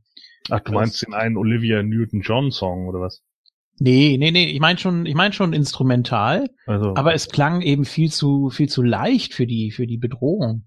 Ah, okay. Und äh, nee, das war, als sie da gerade irgendwie mit den, mit den gelben Fässern ihn da im Schlepptau hatten. Und die Musik war viel zu entspannt, fand ich. Mm, ja. Ich, ich, ich guck's mir nochmal an und dann sage ich euch genau wo und welche Szene. Ja gut, so, ich glaube, die Szene, die du meinst, die, da wurde diese Musik ja auch äh, gespielt, als sie ähm, den Hafen verlassen und Richtung Meer rausschippern. Das ist ja auch eher so bisschen leichtere Musik halt. Aber das in dem Moment ist einfach auch keine Bedrohung so. In dem Moment, wo ich glaube, ich weiß, welche Szene du meinst, das ist dann, da haben sie halt eben alle Zügel in der Hand. Durch die Fässer wissen sie die ganze Zeit, wo er ist. Äh, ja, gut, also klar, du hast da immer so diesen starken Kontrast. Einmal die Bedrohung, ähm, die, wenn sie akut ist, natürlich gefährlich, aber dann hast du wieder so drei Freunde auf hoher See. Ne, wenn die sich zusammentun, dann schaffen die das schon irgendwie so. Klar, kann, kann sein, dass es daran liegt. ja, aber es wirkt irgendwie komisch. Mm, das kann wohl sein. Also ich, ich vermag das jetzt auch nicht so einzuschätzen. Ähm, mir sind da eher andere starke Szenen, die auch äh, drehtechnisch wohl viel an, an äh, Geschick und vor allen Dingen auch an Geduld und natürlich auch Glück dann mit reingeschoben wurden. Also diese Szene mit dem Hai, äh, mit dem Haikäfig zum Beispiel, die war ja unglaublich stark die ja extra auch gedreht wurde mit richtigen Haien, mit einer äh, Attrappe, in so einem Miniaturkäfig, der extra dann ins Wasser gelassen wurde, wo eine äh, Taucherattrappe drin war, wo so ein Hai dann auch die ganze Zeit drum rumschwamm und zu ihrem Glück sich dann da irgendwie auch drin verfing. Und wenn Haie sich irgendwo verfangen, dann verfallen die ja in totale Panik und winden sich dann da und so weiter. Das sah ja richtig, richtig brutal und nach ziemlich viel Chaos aus und, und äh, als würde der Hai dann auch durchdrehen. Das war ja ein richtiger Hai. Und sie haben sich schon bemüht, wo sie es konnten, richtige Haie auch einzusetzen. Ich verstehe, dass man immer sagt, so ja, der Hai wäre unecht, das ist er natürlich auch. Aber auf der anderen Seite wiederum ist das natürlich auch der Zeit geschuldet. Und wenn ich äh, mal so den Vergleich ziehe mit Haien aus äh, Filmen wie Deep Blue Sea oder so, da sehen die Haie aus, als kennen die gar keinen Wasserwiderstand. Die können aus dem, aus dem Stand heraus, zack, sind die, sind die weg. Und das ist ein Hai bei der Größe? Nein, mm, Leute. Ja, das stimmt. Wobei ich Deep Blue Sea gar nicht schlecht fand. Aber. Der hat Charme, äh, aber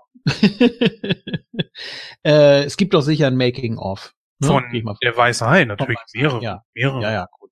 Dann werde ich mir das auch nochmal angucken. Ähm, allein schon, weil mich die ganze Technik dann doch schon interessiert. Ich meine, gerade für die Zeit, das war noch vor Star Wars, also mhm. ja, würde ich, würde ich mir ganz gerne mal angucken.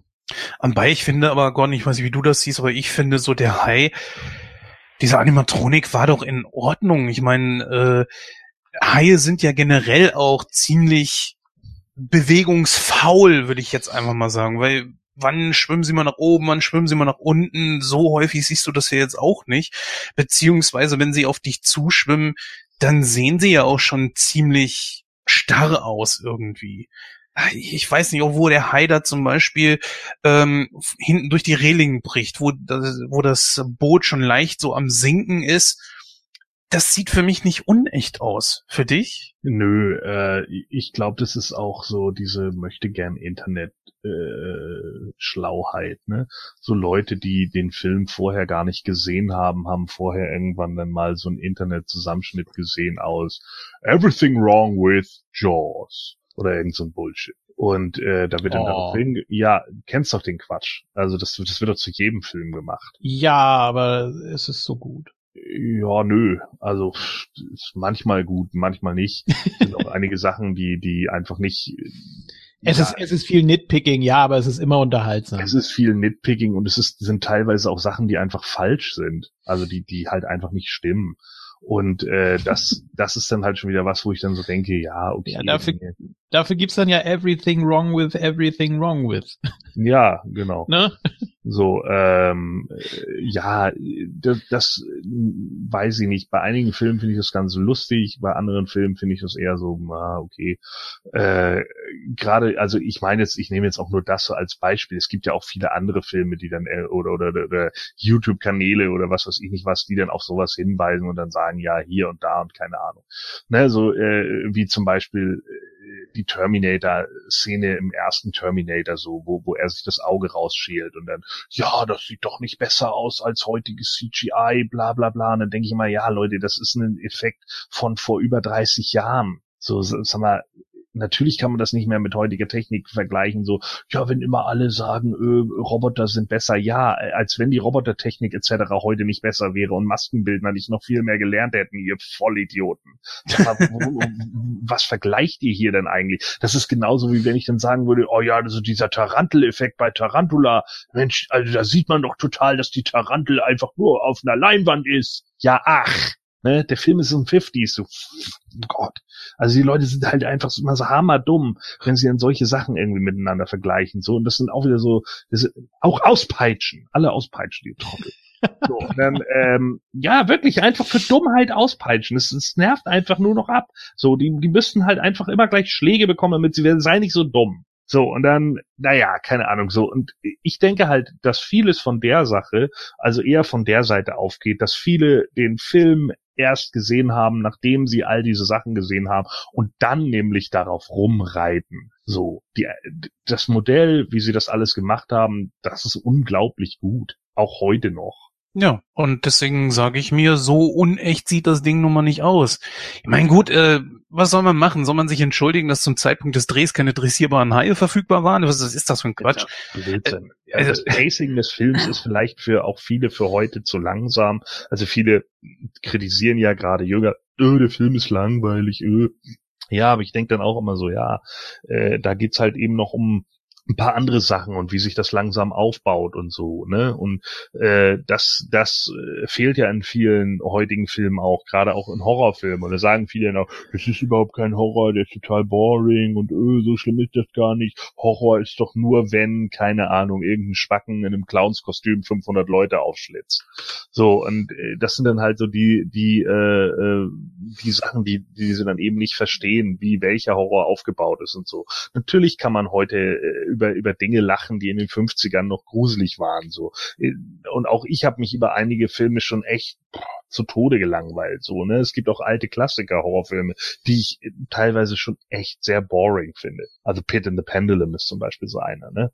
Äh, den, den, oh, den ich meine, ich, ich, ich mag Vincent Price unglaublich gerne, aber der Film ist einfach so, oh, schleppt sich einfach, ne? Und, und ich weiß den alten Horror und, und die alte Maschinerie zu schätzen. Und ich mag es, wenn Peter Cushing äh, Van Helsing spielt und Christopher Lee äh, äh, Dracula. Ja, und trotzdem mag ich auch den ersten Bela Lugosi Dracula irgendwo. So, und äh, das, das ist natürlich auch was, was wahrscheinlich viele dann einfach nicht zu schätzen wissen, weil, weil ihnen die Historie dahinter vollkommen am Arsch vorbeigeht, so wie sich der Horrorfilm entwickelt hat und sowas. Und äh, Spielberg hat hier den Horror dann natürlich auf ein ganz neues Level, auf ein ganz anderes Level gehoben. Und das muss man halt auch einfach alles mitberechnen. Aus welcher Zeit kommt der Film? Was war da die Prämisse? Wie waren Filme zu der Zeit noch aufgebaut? Es war ja auch nicht einfach mal eben so alles erlaubt. Er kann nun mal nicht vor der Kamera zeigen, wie ein Hai irgendwie einen Menschen komplett in Stücke reißt und in zwei Teile bricht. Mann, da wären ihm der, der, der, der Council etc., die wären ihm auf, auf, aufs Dach gestiegen. Mhm. Das sehe ich genauso. Das ist eben, wie gesagt, nicht wie heute so, wo man unter Saw und es kann überhaupt nicht noch brutaler ja. sein und du musst in Säure baden, während dich Leute mit Spritzen stechen und dann kommen noch 25 Kreissägen auf dich zu. ne, ja. Ja, ich verstehe schon, was du meinst, klar. Ja. Das ist, das ist aber so eine Endlos-Diskussion, was alles zum Horror gehört, was ist Thriller, was ist Grusel, was ist Suspense, was ja, ist absolut. Gore, was ist, oh, es, also dann kannst du ja fast alles, was nicht Comedy ist oder Musical, kannst du dann ja da reinpacken, weil ja alles irgendwie Spannung erzeugt und äh, da gibt sicher irgendwo ein paar Leute, die das als Horror empfinden, aber das geht ja nicht. Nee, das, also deswegen hast du ja auch Kategorien wie Thriller etc. Ja. oder Krimi oder hast du nicht gesehen. Das kommt ja auch nicht von ungefähr so, aber ich würde sagen, Jaws fällt schon klar in die Kategorie Tierhorror. Ja. So. 100 Pro. Und hat eben auch einen Standard, einen absoluten Standard für, für Tierhorrorfilme ge gesetzt. Sonst würde es ja gar nicht so viele Ableger davon geben. Und alter Schwede, es gibt richtig beschissene Ableger vom Grauen aus der Tiefe und hast du nicht gesehen. Oder der räudige Monsterhai, wo sie dann gesagt haben, nein, normaler äh, Shark reicht nicht mehr. Es ist jetzt ein Hai mit Tentakeln. So, ne? Und das gab es noch lange bevor diese ganze Bullshit-Filme wie Sharktopus und Octoshark und was weiß ich nicht, wie dieser ganze Müll, der heute da äh, von Asylum und wie sie alle heißen, produziert wird, wo ganz schlechte CGI-Effekte irgendwie aufeinandertreffen, äh, äh, produziert wird. Da gab's das alles schon, weil dann irgendwie die Spanier und die Italiener sich gesagt haben, jo, wir machen jetzt damit Geld. So, wir haben gesehen, okay, damit kann man Kohle machen, also machen wir jetzt auch einen Film darüber. Und das sind 70 Minuten gähnende Langeweile und schlechtes Acting. Ne, also jeder, der die Filme da aus den 70ern etc. gesehen hat, das ist halt, ja, das ist nicht ansatzweise da, wo Spielberg war. Ja, nicht nur da. Guck dir die heutigen Filme an. Wir hatten äh, vorhin schon so so Filme angesprochen wie Five-Headed Sharks oder sowas. Ne? Ja, ich weiß nicht, kann sein. Also ich kenne kenn bisher nur Three-Headed, aber würde mich nicht wundern, wenn es auch ein Five-Headed gibt. Also, äh, aber auch das, das, der Two-Headed Shark hat schon gereicht und äh, das, äh, ja, weißt du, dann kommt Sand Shark und dann kommt Ice Sharks und äh, Fire Sharks und Shark versus bla bla bla, ja, also das ist ja dann auch so Megalodon versus Shark und oh Gott. Und dann eben, wie gesagt, dann kommen halt noch die ganzen Sharknado-Bullshit-Filme, äh, die ja dann auch schon von vornherein wissen, dass sie Bullshit sind. Und das ist halt alles so ein unglaublicher Müll. Muss jetzt gerade nochmal nachgucken, welchen Film wir im Urlaub geguckt haben, mehr oder weniger durch Zufall. Äh, Bait natürlich nicht zu vergessen. Bait. Super ja. Shark. Ja. Jetzt haben wir ja auch gerade Mac im Kino mhm. Ne, mit dem Megalodon. Oh Gott. was für ein Haufen Scheiße. Also da siehst du auch jetzt schon wieder am Trailer, weiß ich schon wieder, oh Gott. I'm Jason Statham. It's a Megalodon. Oh, really? Ja. Äh, es ist gutes Popcorn-Kino, mehr aber auch nicht. Die CGI ist auch, äh, ja. Du hast dir doch nicht echt wirklich geguckt. Doch, natürlich, klar. Gott, er guckt alles. Geld? Hast du zu viel Geld, oder? Ja, die Silvercard. Richtig. Ach genau. ja, du musst da nichts bezahlen. Als Silverback kriegt man die Silver. Ja, vielleicht, ja, wenn es das hier auf der Insel geben würde, hätte ich mir vielleicht sogar auch reingepfiffen. Sagen wir es mal so, der Film ist in sich eine gute Idee. Man versucht auch zu erklären, vernünftig, warum es dieses Tier überhaupt noch gibt. Nur das Problem bei äh, Megalodon, also da einfach nur Mac, wie der Film ja heißt, ist einfach so, mal versucht er Horror zu sein, dann wieder ganz witzig, dann versucht er die Charaktere irgendwo aufzubauen, was aber auch gar nicht funktioniert, dann versucht er irgendwie ein Drama zu sein und das immer an bestimmten Punkten des Films, wo du merkst so, es wirkt, als hätte hätten zig Leute an ein und demselben Drehbuch rumgeschrieben, so nach dem Motto, ich habe jetzt keine Zeit mehr, hier schreib du mal weiter. Ja. Wo bist du denn gerade? Ach, mach einfach irgendwie. Und so ja. wirkt der Film und das macht ihn schlecht. Der Megalodon, die CGI war okay, kein Meisterwerk, sie war okay. Äh, aber auch leider Jason Statham reicht, reißt das irgendwie nicht raus. Wie gesagt, es ist Popcorn-Kino. Du gehst rein und wenn du mal kurz rausgehst, um pinkeln zu gehen oder sowas, ist nicht schlimm, ist in Ordnung. Übrigens hier, ähm, habe ich dir mal einen Link gepostet zu Five-Headed Sharks. Den Film gibt's wirklich. Ich glaube, das ist eher so eine Serie, ne? Es gibt Two-Headed Sharks, Three-Headed Sharks, Four-Headed und sowas. Ja, ähm, meinetwegen mh. auch das. Äh, ja, wie gesagt, ne, ich glaube, der Angry Video Game Nerd, also James Rolfe, äh, den ihr euch auch mal auf YouTube reinpfeifen könnt, der ist immer ziemlich witzig, weil er so alte Nintendo-Spiele und später dann auch auf Sega etc. hat mal als Angry Nintendo Nerd angefangen, heißt jetzt mittlerweile Angry Video Game Nerd. Und der ist natürlich auch ein Fan von Film und der hat, glaube ich, mal die Top 50 der seine seine Top 50 der beschissensten Shark Movies oder oder der besten Shark Movies. Ich weiß es nicht mehr genau äh, äh, reingepackt. Ich glaube der beschissensten Shark Movies irgendwie.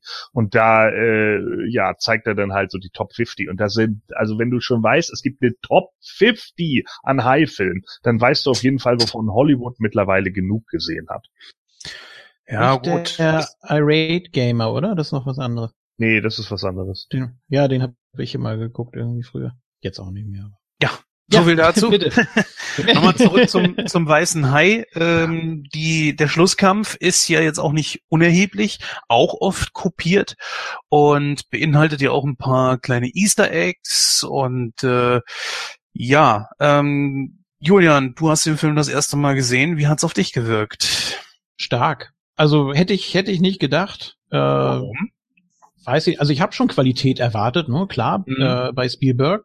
Ähm, aber ich hätte jetzt irgendwie so gedacht, ja, dass äh, wenn da Nahaufnahmen kommen, dann sieht das bestimmt nicht gut aus. Aber war trotzdem, war trotzdem in Ordnung. Ich habe jetzt eben gesehen, gerade mal neun Millionen Dollar hat er gekostet.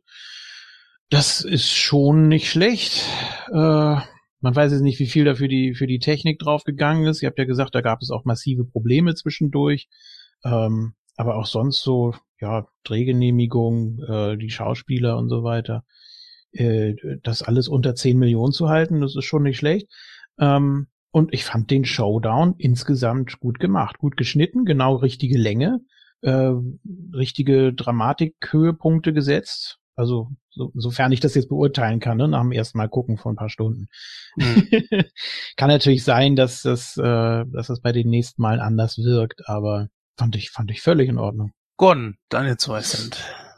Ja, äh, also für mich ikonisch, äh, auch diese Szene, also die ist mir auch für immer im Gedächtnis geblieben, weil sie mich als Kind auch echt krass erwischt hat damals, äh, wie, wie äh, er von dem Hai gebissen wird, also äh, Quint dann von dem Hai aufgefressen wird mhm. und äh, auch noch Blut spuckt dabei. Ähm, ja. Und ja, überhaupt so, wie, wie das Ganze dann eben hingesetzt wird, so hinterher mit der Gasbuddel im Mund und dann drauf geschossen wird und dann der Hai explodiert. Also das äh, ist schon, ja, hat, hat also auf, auf jeden Fall das, das Feeling äh, vollkommen dabei, so wie das ganze oder wie das halbe Schiff runtergeht und dann natürlich der, äh, der Abschlusssatz, ne, ich war früher mal wasserscheu, jetzt weiß ich auch warum. also das ja. ist echt gut. Ja, hatte ich das denn gar nicht so gestört, dass es eigentlich vollkommen atypisch für einen Hai ist, dass er so vehement bei seinem ja, Opfer bleibt? Nö. Wie war das bei dir, Julian? Du hast den Film ja das erste Mal gesehen. Hat mich auch nicht gestört. Ähm, ich fand das ab dem Moment auch ja fast schon natürlich. Ähm, dass der Hai eben auch so ein Ego entwickelt, ne? Dass er sagt, also komm, so könnt ihr nicht mit mir umspringen. Jetzt will ich es aber auch wissen. Jetzt aber alles oder nichts hier, ne? Also ja, weiß man, man weiß ja nicht, wie der tickt. Äh, ich, man muss sowieso wahrscheinlich erstmal die die ganze Psychologie von solchen Tieren verstehen und ich glaube, das ist nicht, das ist nicht immer so einfach. Äh, Raubtiere, das ist ja schon mal ein ganz schwieriges Thema irgendwie. Wie, wie muss man mit denen umgehen, wenn man sich anguckt, wie, äh, wie, wie Leute da auf Löwen zugehen und die knuddeln sich da und liegen beieinander und über Nacht und alles ganz toll und ja, also es scheint ja irgendwie zu gehen. Das ist natürlich auch eine, ähm, eine Art von, von Dressur dann in dem Moment, aber das muss ja auch immer ein Stück von den Tieren ausgehen, ne? Und wenn die sagen, nee, du bist jetzt mein Feind, dann merken die sich das und dann war's das in den meisten Fällen für dich. Ähm, nö, das, das, das war schon in Ordnung. Und klar, jetzt hatten sie auch keine Möglichkeit mehr. Wenn der jetzt abgehauen wäre, ähm, den hätten die ja nie wieder erwischt. So, und äh, ja, deswegen war, war diese Zuspitzung, also das dass es sowohl räumlich als auch zeitlich immer enger zueinander gelaufen ist, dass sie sich immer wieder begegnet sind und zum Schluss ja fast aneinander kleben. Äh, das, das war völlig in Ordnung. Vor allem, weil Hooper dann ja auch noch die ganze Zeit unter Wasser ausharren musste. Ne? Das ist ja schiefgegangen dann mit dem, mit dem Haikäfig. Der hatte ja einmal mit der Nase ran und die waren ja komplett auseinandergebogen dann. Ähm, da musste er dann ja auch erstmal erstmal ausharren und dann weiß man ja auch nicht, wie viel Zeit da vergangen ist, aber ewig hätte er da natürlich auch nicht hocken können mit seiner Sauerstoffflasche da.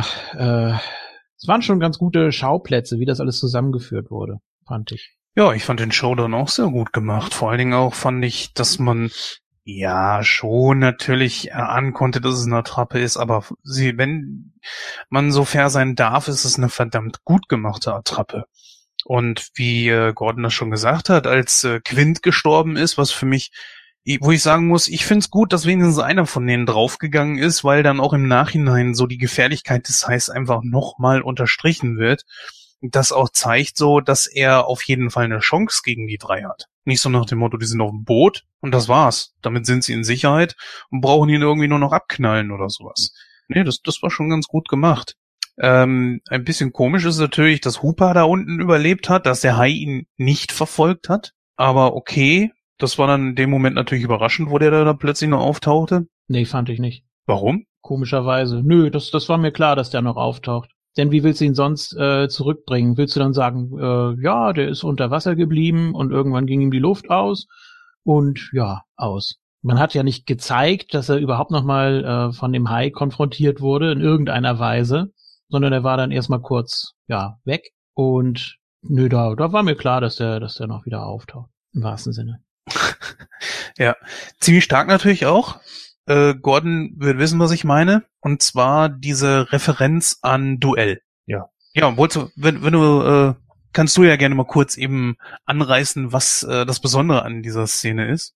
Äh, du meinst jetzt wegen wegen der Trucks oder was? Ja, genau, genau. Die duellieren wollen. Ja, es sind, sind da nicht sogar Szenen irgendwie gleich gedreht worden, also vom, von, von der gleichen, vom gleichen Winkel etc. her, ja, ähm, da hat man ja halt dann auch genau das, dass man eben äh, dieses Eye to Eye irgendwie hat, ne? Ähm, ja, der direkte Übergang zum Film ähm, erschließt sich mir hier natürlich nicht so hundertprozentig, aber man hat es zumindest versucht. Ja, und dass man das Brüllen auch hört, ne? Das Brüllen, ja, quasi eines Sauriers, wie es auch bei äh, Duell dann gewesen ist, wo Spielberg dann eine Referenz reingebaut hat. Äh, Julian, hast du Duell jemals gesehen? Leider noch nicht. Oh, was verpasst? Den müssen wir ja, auch noch besprechen. Ja, auch ein großer Klassiker. Wir haben damals bei Breakdown, glaube ich, schon drüber gesprochen. Ne? Also da ja. habe ich mir das ja auch schon vorgenommen und habe es immer noch nicht geschafft. Naja. Ja, du willst ja von mir nicht unbedingt mehr so Filme empfehlen, aber ich sag mal so, ich glaube, Gordon wird mir da beipflichten. Also Duell ist ein richtig guter Film.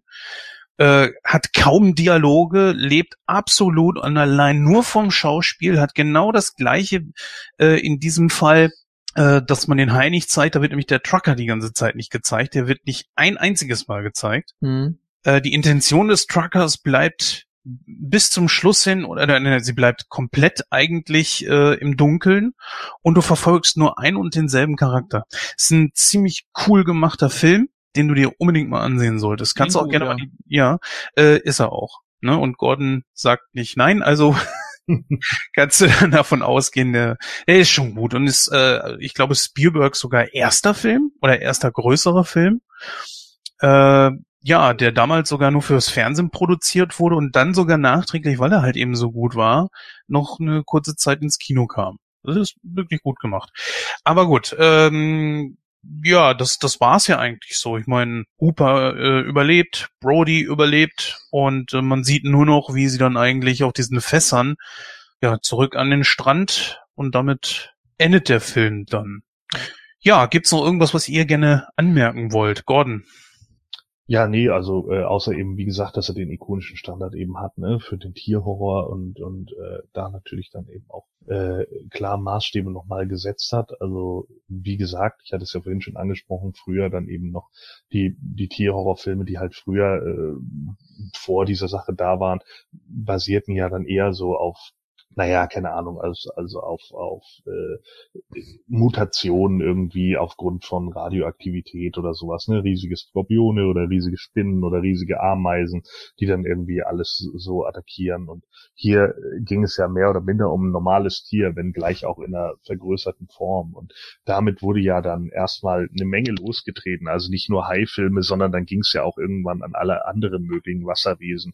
Äh, 78 dann mit Piranha und äh, äh, dann irgendwann natürlich auch dann in diese Horror-Alligator-Schiene äh, oder Killer-Krokodil und hast du nicht gesehen, so äh, das, was dann ja auch in den äh, 80ern heftigst ausgeschlachtet wurde, ne? Und dann ging das ja irgendwann auch durch jede Bandbreite äh, an Filmen, bis sie es dann irgendwann verarscht haben mit Frogs und Slugs und hast du nicht gesehen, so, ne, dass sie dann irgendwann gemerkt haben, okay, jetzt ist äh, nach Filmen wie Cujo und so so langsam auch die Luft mal raus.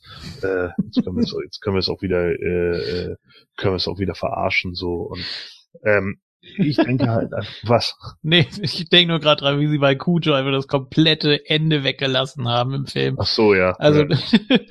das ja. Buch endet ja jetzt nicht so äh, nee, happy. Nee, nee. Genau.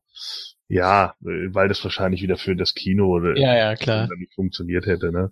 Naja, und und ähm, äh, ja, das ist äh, äh, ist natürlich dann schon einfach so. Man sieht halt einfach, Spielberg hatte zu dem Zeitpunkt, also fand ich, da war er noch nicht so spoiled und äh, ich finde gerade in seinen neueren Filmen da nimmt es dann teilweise, nicht in allen, aber teilweise nimmt es äh, für mich zu sehr ab, vor allen Dingen, wenn er Filme machen will, die, die so zu ernste Themen haben, finde ich die oft eher anstrengend. Und ähm, ja, da, da, hier habe ich halt einfach noch so diesen jungen Spielberg äh, vom Feeling her, so. Also nicht, nicht den Scheiß wie Soldat James Ryan oder Schindlers Liste, die mir alle echt ziemlich auf den Sack gingen, weil die auch teilweise einfach so doof sind. Äh, da, ja, tut mir leid, aber da sind manchmal einfach so Szenen drinne, die, die, boah, da, da fassen mir einfach an den Kopf. Also das ist, äh, das ist halt so blöd und das, das ist hier halt einfach was anderes. Ich finde, Steven Spielberg ist mehr so ein Abenteuererzähler, ja, das kann er gut und wenn er dann so in diese ernste Richtung geht, dann ah, verschenkt er sich das immer mit so gewissen Szenen ist nur meine Meinung. Ne? Viele finden ja Schindlers Liste großartig und setzen ihn zu einem der besten Filme aller Zeiten. Ich sehe das jetzt nicht so. Also kann, kann ich einfach nicht nachvollziehen. Aber gut, okay. Müssen die Leute wissen, äh, ist deren Ding. Also ich bin halt einfach der Meinung, so äh, Spielberg ist für mich halt eher, wie gesagt, eben so eher dieser, dieser Abenteuererzähler. So er ist halt eher E.T., er ist halt eher Indiana Jones, Jurassic Park. So eben dieses Blockbuster-Kino, dieses Abenteuer, Spaß haben, Fun-Movies machen, an denen er auch wirklich Freude hat einfach einfach so. Und mhm. äh, wo man einfach gemerkt hat, so er steht dahinter und da, da ist auch dieses Kindliche, das Kind in ihm ist in diesem Film mit drin. Und deswegen machen die auch so lange Spaß und sind auch bis heute immer wieder gern gesehene Filme. Und ich weiß nicht, vielleicht kann er das bei Private Ryan bei Schindlers Liste halt nicht ausleben, weil da dreht halt der erwachsene Spielberg oder wie auch immer. Äh, war nicht auch München von ihm? Ich meine, ja. Ja, den fand ich auch so, oh, der ist so, boah. Und äh, weiß ich nicht, also das ist so, ich weiß nicht, irgendwie ernst ist nicht so seine Thematik, finde ich. Also das, das, er kriegt das dann irgendwie teilweise nicht hin. Und ich erwarte dann manchmal schon so irgendwie, dass so der Indiana Jones Gag in den anderen Filmen kommt. Und das ist halt so, ich weiß nicht, das soll nicht so sein, glaube ich. Aber anyway, also äh, der weiße Hai natürlich, äh, wir sind jetzt ja wahrscheinlich schon im Fazit, ne? Deswegen ja, gebe ich, geb ich jetzt einfach mein Fazit noch mit dazu. Also äh, es ist jetzt ja auch Gremlins 3 äh, announced, ne? Und er ist ja Ex Executive Producer, deswegen erhoffe ich mir davon auch was, so, äh, dass da dann vielleicht irgendwie was draus wird, so ähm, und man da dann auch nochmal seine seine äh, kindliche Seite wieder sieht und Amazing Stories ist auch nochmal, also Steven Spielbergs unglaubliche Geschichten, es soll auch nochmal neu aufgelegt werden dieses Jahr weil natürlich so viele Serien Erfolg haben, muss man natürlich die auch nochmal neu auflegen, weil mhm. ich ja mhm. sonst keine Zeit habe. Äh, äh, kann man dann mir noch was äh, mit hinsetzen, wofür ich dann auch keine Zeit habe. Das ist auch cool. Und äh, ja, der weiße Hai hat für mich eigentlich alles. Natürlich sind da klischeebeladene Charaktere drin und sowas. Und ähm, klar ist es vielleicht nicht unbedingt das, das äh, äh, High-Class-Acting in jedem Bereich, aber ich finde es trotz oh. alledem. Bitte? Nee, da war es schon wieder. Egal, High Class. Nee, es ist, man stolpert über sowas einfach. Das ist. Äh, Wieso, was meinst du jetzt? Na, mit High. Mit allem, was mit High. High oh, ja. Uhu, ja. Ist, man wird so, man wird so sensibilisiert jetzt. Ja, ja, jetzt ist mir selber passiert, ja. Schrecklich. Oh, also das Big Class Acting. Ja. Okay. Und äh, ja, also da, da, äh, der Film wurde ja auch damals äh, ziemlich kritisiert, ne, weil oh, ist ja Trash und bla bla bla. So wie es ja immer ist, wenn es dann um Horrorfilm geht, ne, und irgendwelche Kritiker sich dann hinsetzen und dann sich ein, ein, nasses Popöchen holen, weil sie sich erschrocken haben bei dem Film und dann sagen die, also für sowas gehe ich aber nicht ins Kino. Das ist ja nicht Art de Coeur. So, ja, und dann denke ich immer so, ja, Fresse, du Spaß. So, ja, du kannst dir ja äh, äh, gerne irgendwie vom ungarischen Dichter Halfono Pero, der seinen äh, Sohn von einer Sau gesäugt hat in, im, im tschechischen Wald, gerne weiterhin die Filme angucken. Aber solche Filme hier muss es halt auch geben. So, und da ist der halt einfach unglaublich äh, großartig, immer noch bis heute, hält auch äh, mit oder sticht die meisten heutigen Shark-Filme noch eindeutig aus. Nicht nur in Form von Schauspiel oder auch Storytelling, in Form von Kameratechnik und so weiter und so fort, sondern auch in Form von Effekten und so weiter. Und das finde ich schon ganz schön bitter, wenn man überlegt, dass es 1975 war. Aber es wird halt zu viel Scheiße produziert heutzutage und zu viel Kram, äh, der, der einfach auch mit so absolut Low-Budget-Bullshit am Computer nur zusammengesetzt wird, äh, dass man halt das kalte Kotzen bekommt. Nichtsdestotrotz, äh, also der der, der, äh, wie gesagt, der Film ist ikonisch dafür, der Soundtrack ist ikonisch, ähm, viele Szenen quotable, äh, das ist ein Top-Film und deswegen kriegt er natürlich auch 91 Prozent. Top. Julian. Ja, bin ich natürlich drunter, etwas aber nur, ja, nicht, nicht, nicht schlimm. Ähm, 38 Prozent. ich äh, habe schon kurz nach dem Film überlegt oder gedacht, äh, kann ich jetzt überhaupt eine Wertung abgeben, weil ich da ja eben so ins kalte Wasser geworfen wurde. Oh, ist herrlich. Äh, mit dieser Anspielung. Schön. ähm, ja, ich habe ich hab ja auch vorher nicht so viel drüber gelesen. Vielleicht habe ich mal einen Ausschnitt gesehen oder so. Aber wie gesagt, zwischen der Zeit, als ich ihn nicht gucken durfte und heute hat mich der Film nicht wirklich interessiert. Aber ja, hat, hat alle Erwartungen soweit erfüllt. Ähm, ja, die Musik kannte ich natürlich. Ich, ich wusste, dass äh, Roy Scheider mitspielt und nicht Rob Schneider, was ja auch schon mal beruhigend ist. das wäre auch nochmal eine Zumutung gewesen. Ähm, ja, also das, ich, mu ich muss ihn natürlich aus heutiger Sicht sehen, ne? Und äh, klar, ikonenhaft schon, ja, aber mh, hm, war ich natürlich nie so, nie so drin und auch die ganzen Zitate, also ich kann ihn ja nur bei weitem nicht mitsprechen. Ich kenne ja auch nur die neue Synchro, um Himmels Willen. Ähm, ja, ich war am Anfang, habe ich jetzt auch so gedacht, Gott, wenn ich mich jetzt festlegen muss, hätte ich so 75 gesagt. Ich gehe jetzt ein bisschen rauf, sag 82. ähm, weil auch die Diskussion mir nochmal viel gebracht hat, fand ich so. Und ja, mich nochmal so ein bisschen besser mit dem Film angefreundet. Ich guck nochmal die alte Synchro, dann wird's wahrscheinlich nochmal anders ausfallen. Ähm, und generell noch so ein bisschen mehr über den Film informieren. ist, glaube ich, nicht schlecht. Ja, 83. Gut, mein Fazit fällt auch überwiegend positiv aus. Ich fallen aus äh, schauspielerischer Sicht äh, absolut grandios gemacht. Ich sag mal ganz ehrlich, ich habe den Film auch mal im OV gesehen. Kommt nicht wirklich da an die OV, äh, also da an die Original-Synchro in Deutschland ran, weil man auch so Stimmen rausgesucht hat, die so einzigartig sind, die auch ich sag mal, einen Roy Scheider dann noch kantiger erscheinen lassen, als wie ich sonst immer gedacht habe. Ich gebe diesem Film 85 Prozent. Der ist für mich das fast das Nonplusultra aller High-Filme. Vor allen Dingen, wenn man es aus ernster Sicht sehen möchte. Der zweite Teil kommt nochmal ziemlich gut ran, weil er auch viel von diesem Flair des ersten Films hat. Er fängt genau dieses Feeling einfach nochmal ein. Aber trotzdem bleibt natürlich der erste ja fast eigentlich unübertroffen. Und ich weiß nicht, ob man mir den Kopf abreißen würde, wenn ich sagen würde, bitte versucht nie wieder einen fünften Teil oder ein Reboot oder sowas. Lasst es bleiben. Ihr werdet diesen Film nicht mehr übertreffen können, aus dem einfachen Grund heraus, dass es auch viel mit der Zeit zu tun hat, in dem er spielt.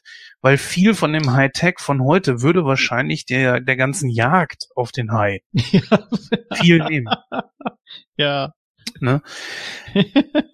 Einmal ja. orten, in die Luft sprengen, fertig.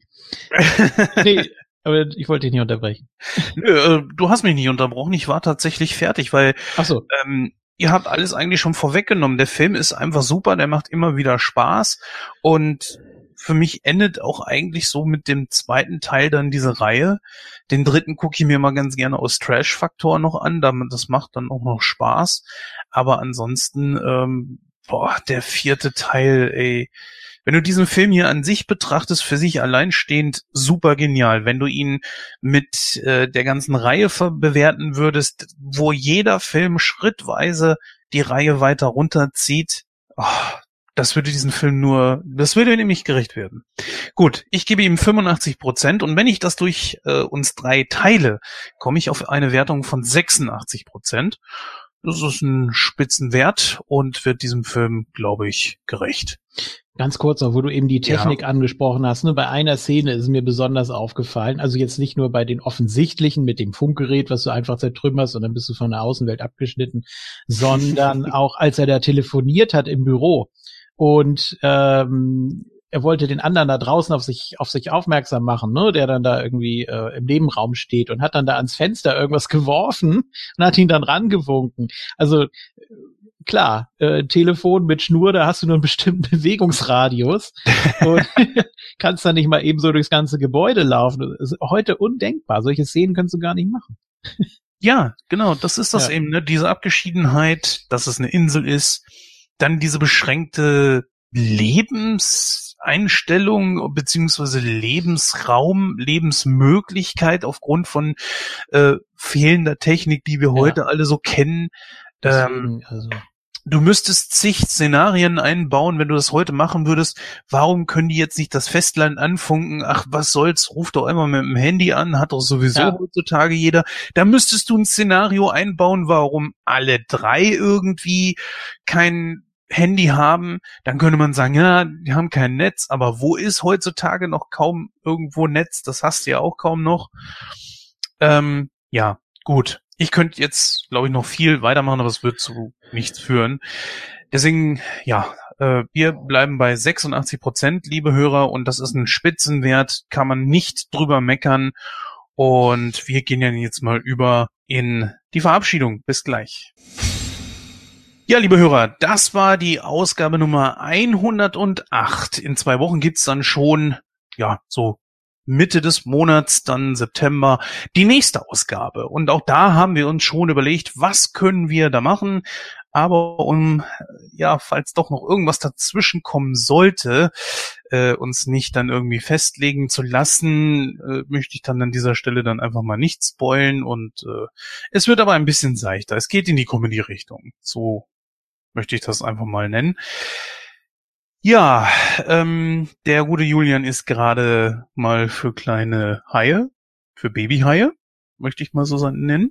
Deswegen äh, kommt Gordon ein bisschen früher dran und macht nicht das Schlusslicht. Äh, ich sag an dieser Stelle dann einfach mal bis zum nächsten Mal. Wir hören uns in der nächsten Nightcrow, äh, Nightcrow in Serie oder Sneak Week oder Moon Talk oder dem Himanischen Quartett oder wo auch immer. Also gibt ja mittlerweile genügend Möglichkeiten. An dieser Stelle sage ich dann mal Tschüss, macht's gut und äh, diese Sendung war wirklich ein Highlight. Oh Gott. Jetzt habe ich dir einen weggenommen, wa? Nee, überhaupt nicht. Ich wollte eigentlich auch gar nicht solche Witze bringen. ja, ja äh, das war also der weiße Hai, den wir jetzt heute besprochen haben. Äh, das Hai-Modell hieß ja Bruce, äh, gespielt von dem großartigen Bruce Campbell. Und äh, der spielt dann demnächst mit in High School Musical. ja, also man kann doch noch irgendwo so einen kleinen Witz dann auftun, aber ist ja auch irgendwann, glaube ich, genug. ja, ähm, Julian ist leider noch nicht da. Wir wollen kurz eben warten. Das äh, hilft dann dir und mir so ein bisschen Smalltalk, ein klein bisschen über den zweiten Teil können wir ja quatschen, vielleicht auch äh, den dritten noch so. Äh, der zweite Teil äh, im Punkto Feeling ist, sagtest du, auch noch so dein Fall, oder? Ja, der zweite ist noch okay. Der hat noch einen ähnlichen Cast und da ist das Ende auch noch ganz gut, so dass die Effekte noch okay. Das ist nicht alles so äh, ultra billig, wie es dann ab dem dritten schon wieder ist, wo man dann nur noch auf 3D-Müll aus war. Und der vierte ist ja, oh, der ist ja unterirdisch, ne? Also das ist, äh, wie gesagt, äh, das wäre dann auch so ein Film, äh, vielleicht kann man auch zwei, drei und vier Mal in einer Nightcrow verwursten oder sowas, die mal dabei, irgendwie sowas. Also die, die sind schon, ja, die sind schon schwierig. Also da würde ich mich vielleicht sogar noch drauf einlassen, dass man drei und vier zusammenpackt. Zwei hat, glaube ich, schon noch eine eigene, eine eigene Sendung verdient. Aber drei und vier, also ganz besonders der vierte, der zwar zumindest auf so Müll wie 3D eine 80er 3D, Leute, guckt's euch mal an, dann, dann wisst ihr, was ich meine. Also explodierender Hai, wo die die Szene Richtung, äh, die die nicht die Szene, die Zähne Richtung äh, Kamera fliegen, nur um den 3D-Effekt mal zu unterstützen. Nee, kommt, also ein 10 Meter Hai, man hat vollkommen übertrieben. Das, war das nicht im dritten? Das war im dritten Jahr, aber im vierten war es dann halt eben wieder so ein bisschen mehr ich sag mal, bodenständigere Szenen, die schon glaubhafter wirken. Der Hai ist wieder kleiner. Ähm, aber trotzdem. Da gibt es ja auch noch verschiedene Versionen, ne, vom vierten irgendwie. Da gibt es ja noch eine TV-Version und eine Kinofassung, die ein bisschen brutaler ist. Oh, das ist auch ganz schlimm. Ich weiß nur, dass der vierte dadurch noch äh, äh, an, an Relevanz in Anführungsstrichen gewann, dass man beim Nintendo-Spiel damals, also beim NES-Game vom Weißen Hai, da muss man am Schluss den Hai, wenn man ihn dann irgendwann mal, also wenn man es irgendwie geschafft hat, dieses Spiel überhaupt zu spielen, weil es ja auch so unspielbar ist, aber da muss man ihn irgendwie an die Oberfläche locken und dann äh, stichst du ihn halt mit der äh, Planke da irgendwie tot. Und das ist ja das Ende aus dem vierten, dass er da durchstochen wird. Und das hat's tatsächlich in das NES-Game geschafft, dieser Müll. Ja gut, aber selbst wenn du noch so viel äh, Szenen, die noch brutaler und noch nöcher gewesen wären, hättest du viele Dinge einfach nicht erklären können. sag mal, ich kann im ersten Teil definitiv äh, drüber hinwegschauen, dass der Hai plötzlich Leute verfolgt, dass der Hai äh, Menschen anfällt, obwohl das eher so untypisch ist. Vielleicht ist das halt eben so ein komisches Exemplar. Geschenkt. Aber dass ein Hai quer durch den ganzen Ozean schwimmt und genau weiß, wo die Familie Brody zu Urlaub hinfliegt. Nein, jetzt mal ganz im Ernst. Äh, dann auch ein, ein solcher Hai ist in so warmen Gewässern noch niemals anzufinden. Der würde sich dort überhaupt nicht wohlfühlen und würde sofort wieder abhauen. Und nicht nur das, dass äh, der Hai aus dem ersten Teil hätte den Hai aus dem zweiten Teil irgendwie kontaktieren müssen. Der aus dem zweiten Teil hätte den aus dem dritten irgendwie Bescheid geben müssen, du, die Familie Brody, äh, die, die, die Söhne sind jetzt da in irgendeinem Unterwasserpark äh, tätig, schwimm da mal hin und äh, mach dem mal die Hölle heiß. Und dieser Hai hätte den aus dem vierten kontaktieren müssen. Ich weiß nicht, vielleicht eine Nachricht, was weiß ich wie. Das alles ist sowas von dämlich wie willst du erklären, dass ein Tier, das instinktiv handelt, genau die Adresse, am besten noch die Telefonnummer der Brodys auf Amity kennt. Hallo. Also äh, Hi. und dann genau an dem Zeitpunkt, wo der der junge Brody, der der jüngste Spross, ich weiß nicht, gleich Michael war das, glaube ich, weiß nicht, oder der andere, dass der ausgerechnet nur auch der von diesem vierten Haider äh, gefressen wird, na komm, nein, das, das ist vollkommen schwachsinnig. Ich sag mal, wäre es gewesen, dass jetzt Teil drei und vier auch noch an in Amity hätten gespielt, zumindest den ganzen Film über, und man hätte gesagt, ja, es ist halt eben irgendwie so eine Gegend, wo so Riesenviecher dann einfach sind. Ich meine, okay, geschenkt. Aber dass man vollkommen ab, fernab der Realität sich orientiert, das funktioniert dann gar nicht. Und das ist das, was diesen vierten Teil einfach so lächerlich macht. Naja, egal. Können wir uns stundenlang über, drüber unterhalten. Das packen wir dann lieber an, äh, an entsprechender Stelle. Ja, Julian ist wieder da, kann dann diesmal das äh, Schlusslicht übernehmen und ich sage dann jetzt endgültig Tschüss, bis zum nächsten Mal. Macht's gut. Tschüss. Wie, habe ich jetzt den schlauen Spruch der Woche von Gordon verpasst? Na. Ja, mehr oder weniger. Mehr oder weniger. Na gut, dann schicke ich noch was hinterher. Was müssen Brody und Hooper ins Wasser kippen, um den Hai anzulocken? Na Blut? Die Quintessenz. Oh. Ja, okay. Ja. Kommt nicht an Gordon ran, aber es ist noch. Yes. Dann, bist du jetzt, dann war dieser Witz jetzt auf der weiße Hai-Skala bei dir einfach so auf dem zweiten Teil, sagen wir es mal so. Das ist aber sehr nett. Gut, ja, nee, es hat äh, sehr viel Spaß gemacht. Ähm, ein Klassiker, den ich als einziger Mensch auf der Welt noch nicht gesehen habe und jetzt endlich nachholen konnte, endlich einen Grund hatte, mir den anzugucken und ja, auch wenn die erste Hälfte ein paar Längen hatte, habe ich doch äh, tapfer durchgehalten. Es waren zwei heftige Jumpscares dabei für mich. Äh, einmal da, als äh, Hooper den Zahn raufgeholt hat und dann da in diese Öffnung da guckt und dann nochmal, als er da im Haikäfig unterwegs ist und er versucht irgendwas mit dieser komischen Harpunenspitze zu machen und der Hai kommt von hinten. Also das hat mich beide Male heftigst erwischt. Mal gucken, wie das die nächsten Male so ist. Aber das ist, nee, das ist ja auch eine Kunst, ne? Und heute ist es ja wirklich so, da hast du konstruierte äh, Jumpscares, ne? Da äh, wird erst damit gespielt, ja, da könnte jetzt was sein. Und dann weißt du, aber in dem Moment, wo sie aufatmen, passiert erst was. Das ist ja jetzt in jedem Film leider so. Na gut, egal. Ähm Dankeschön, man hört sich äh, entweder hier oder bei Moon Talk oder am besten beides.